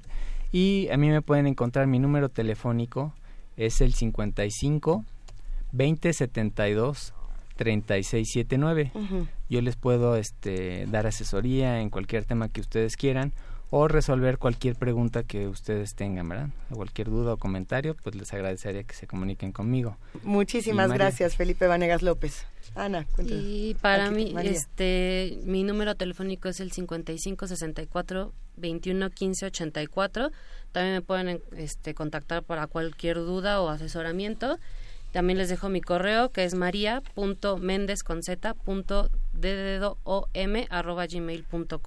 María Méndez Domínguez, muchísimas gracias por acompañarnos. Volverán pronto, sin duda. Muchas gracias. Gracias, qué placer. Saludos eh, a toda la audiencia. Gracias. Un tema muy complejo y vamos a tener toda una semana para seguir discutiendo, para seguir conversando y analizando toda esta información. De verdad, muchas gracias. Ya nos despedimos el día de hoy. Nos escuchamos mañana de 7 a 10 de la mañana en el 96.1 de FM, en el 860 de AM y por supuesto en www.radio.unam.com MX. ¿Nos vamos con música o ya no dio, ya no nos dio tiempo de música? Nos vamos así. Ya nos vamos, así nomás. Jefa de información, Juana Inés de esa, muchísimas gracias. Muchísimas gracias, Luisa, Miguel Ángel, todos los que anduvieron por aquí. Gracias, Miguel Ángel Quemain. Gracias. Esto fue Primer Movimiento. El mundo desde la universidad. Radio UNAM presentó Primer Movimiento. El mundo desde la universidad.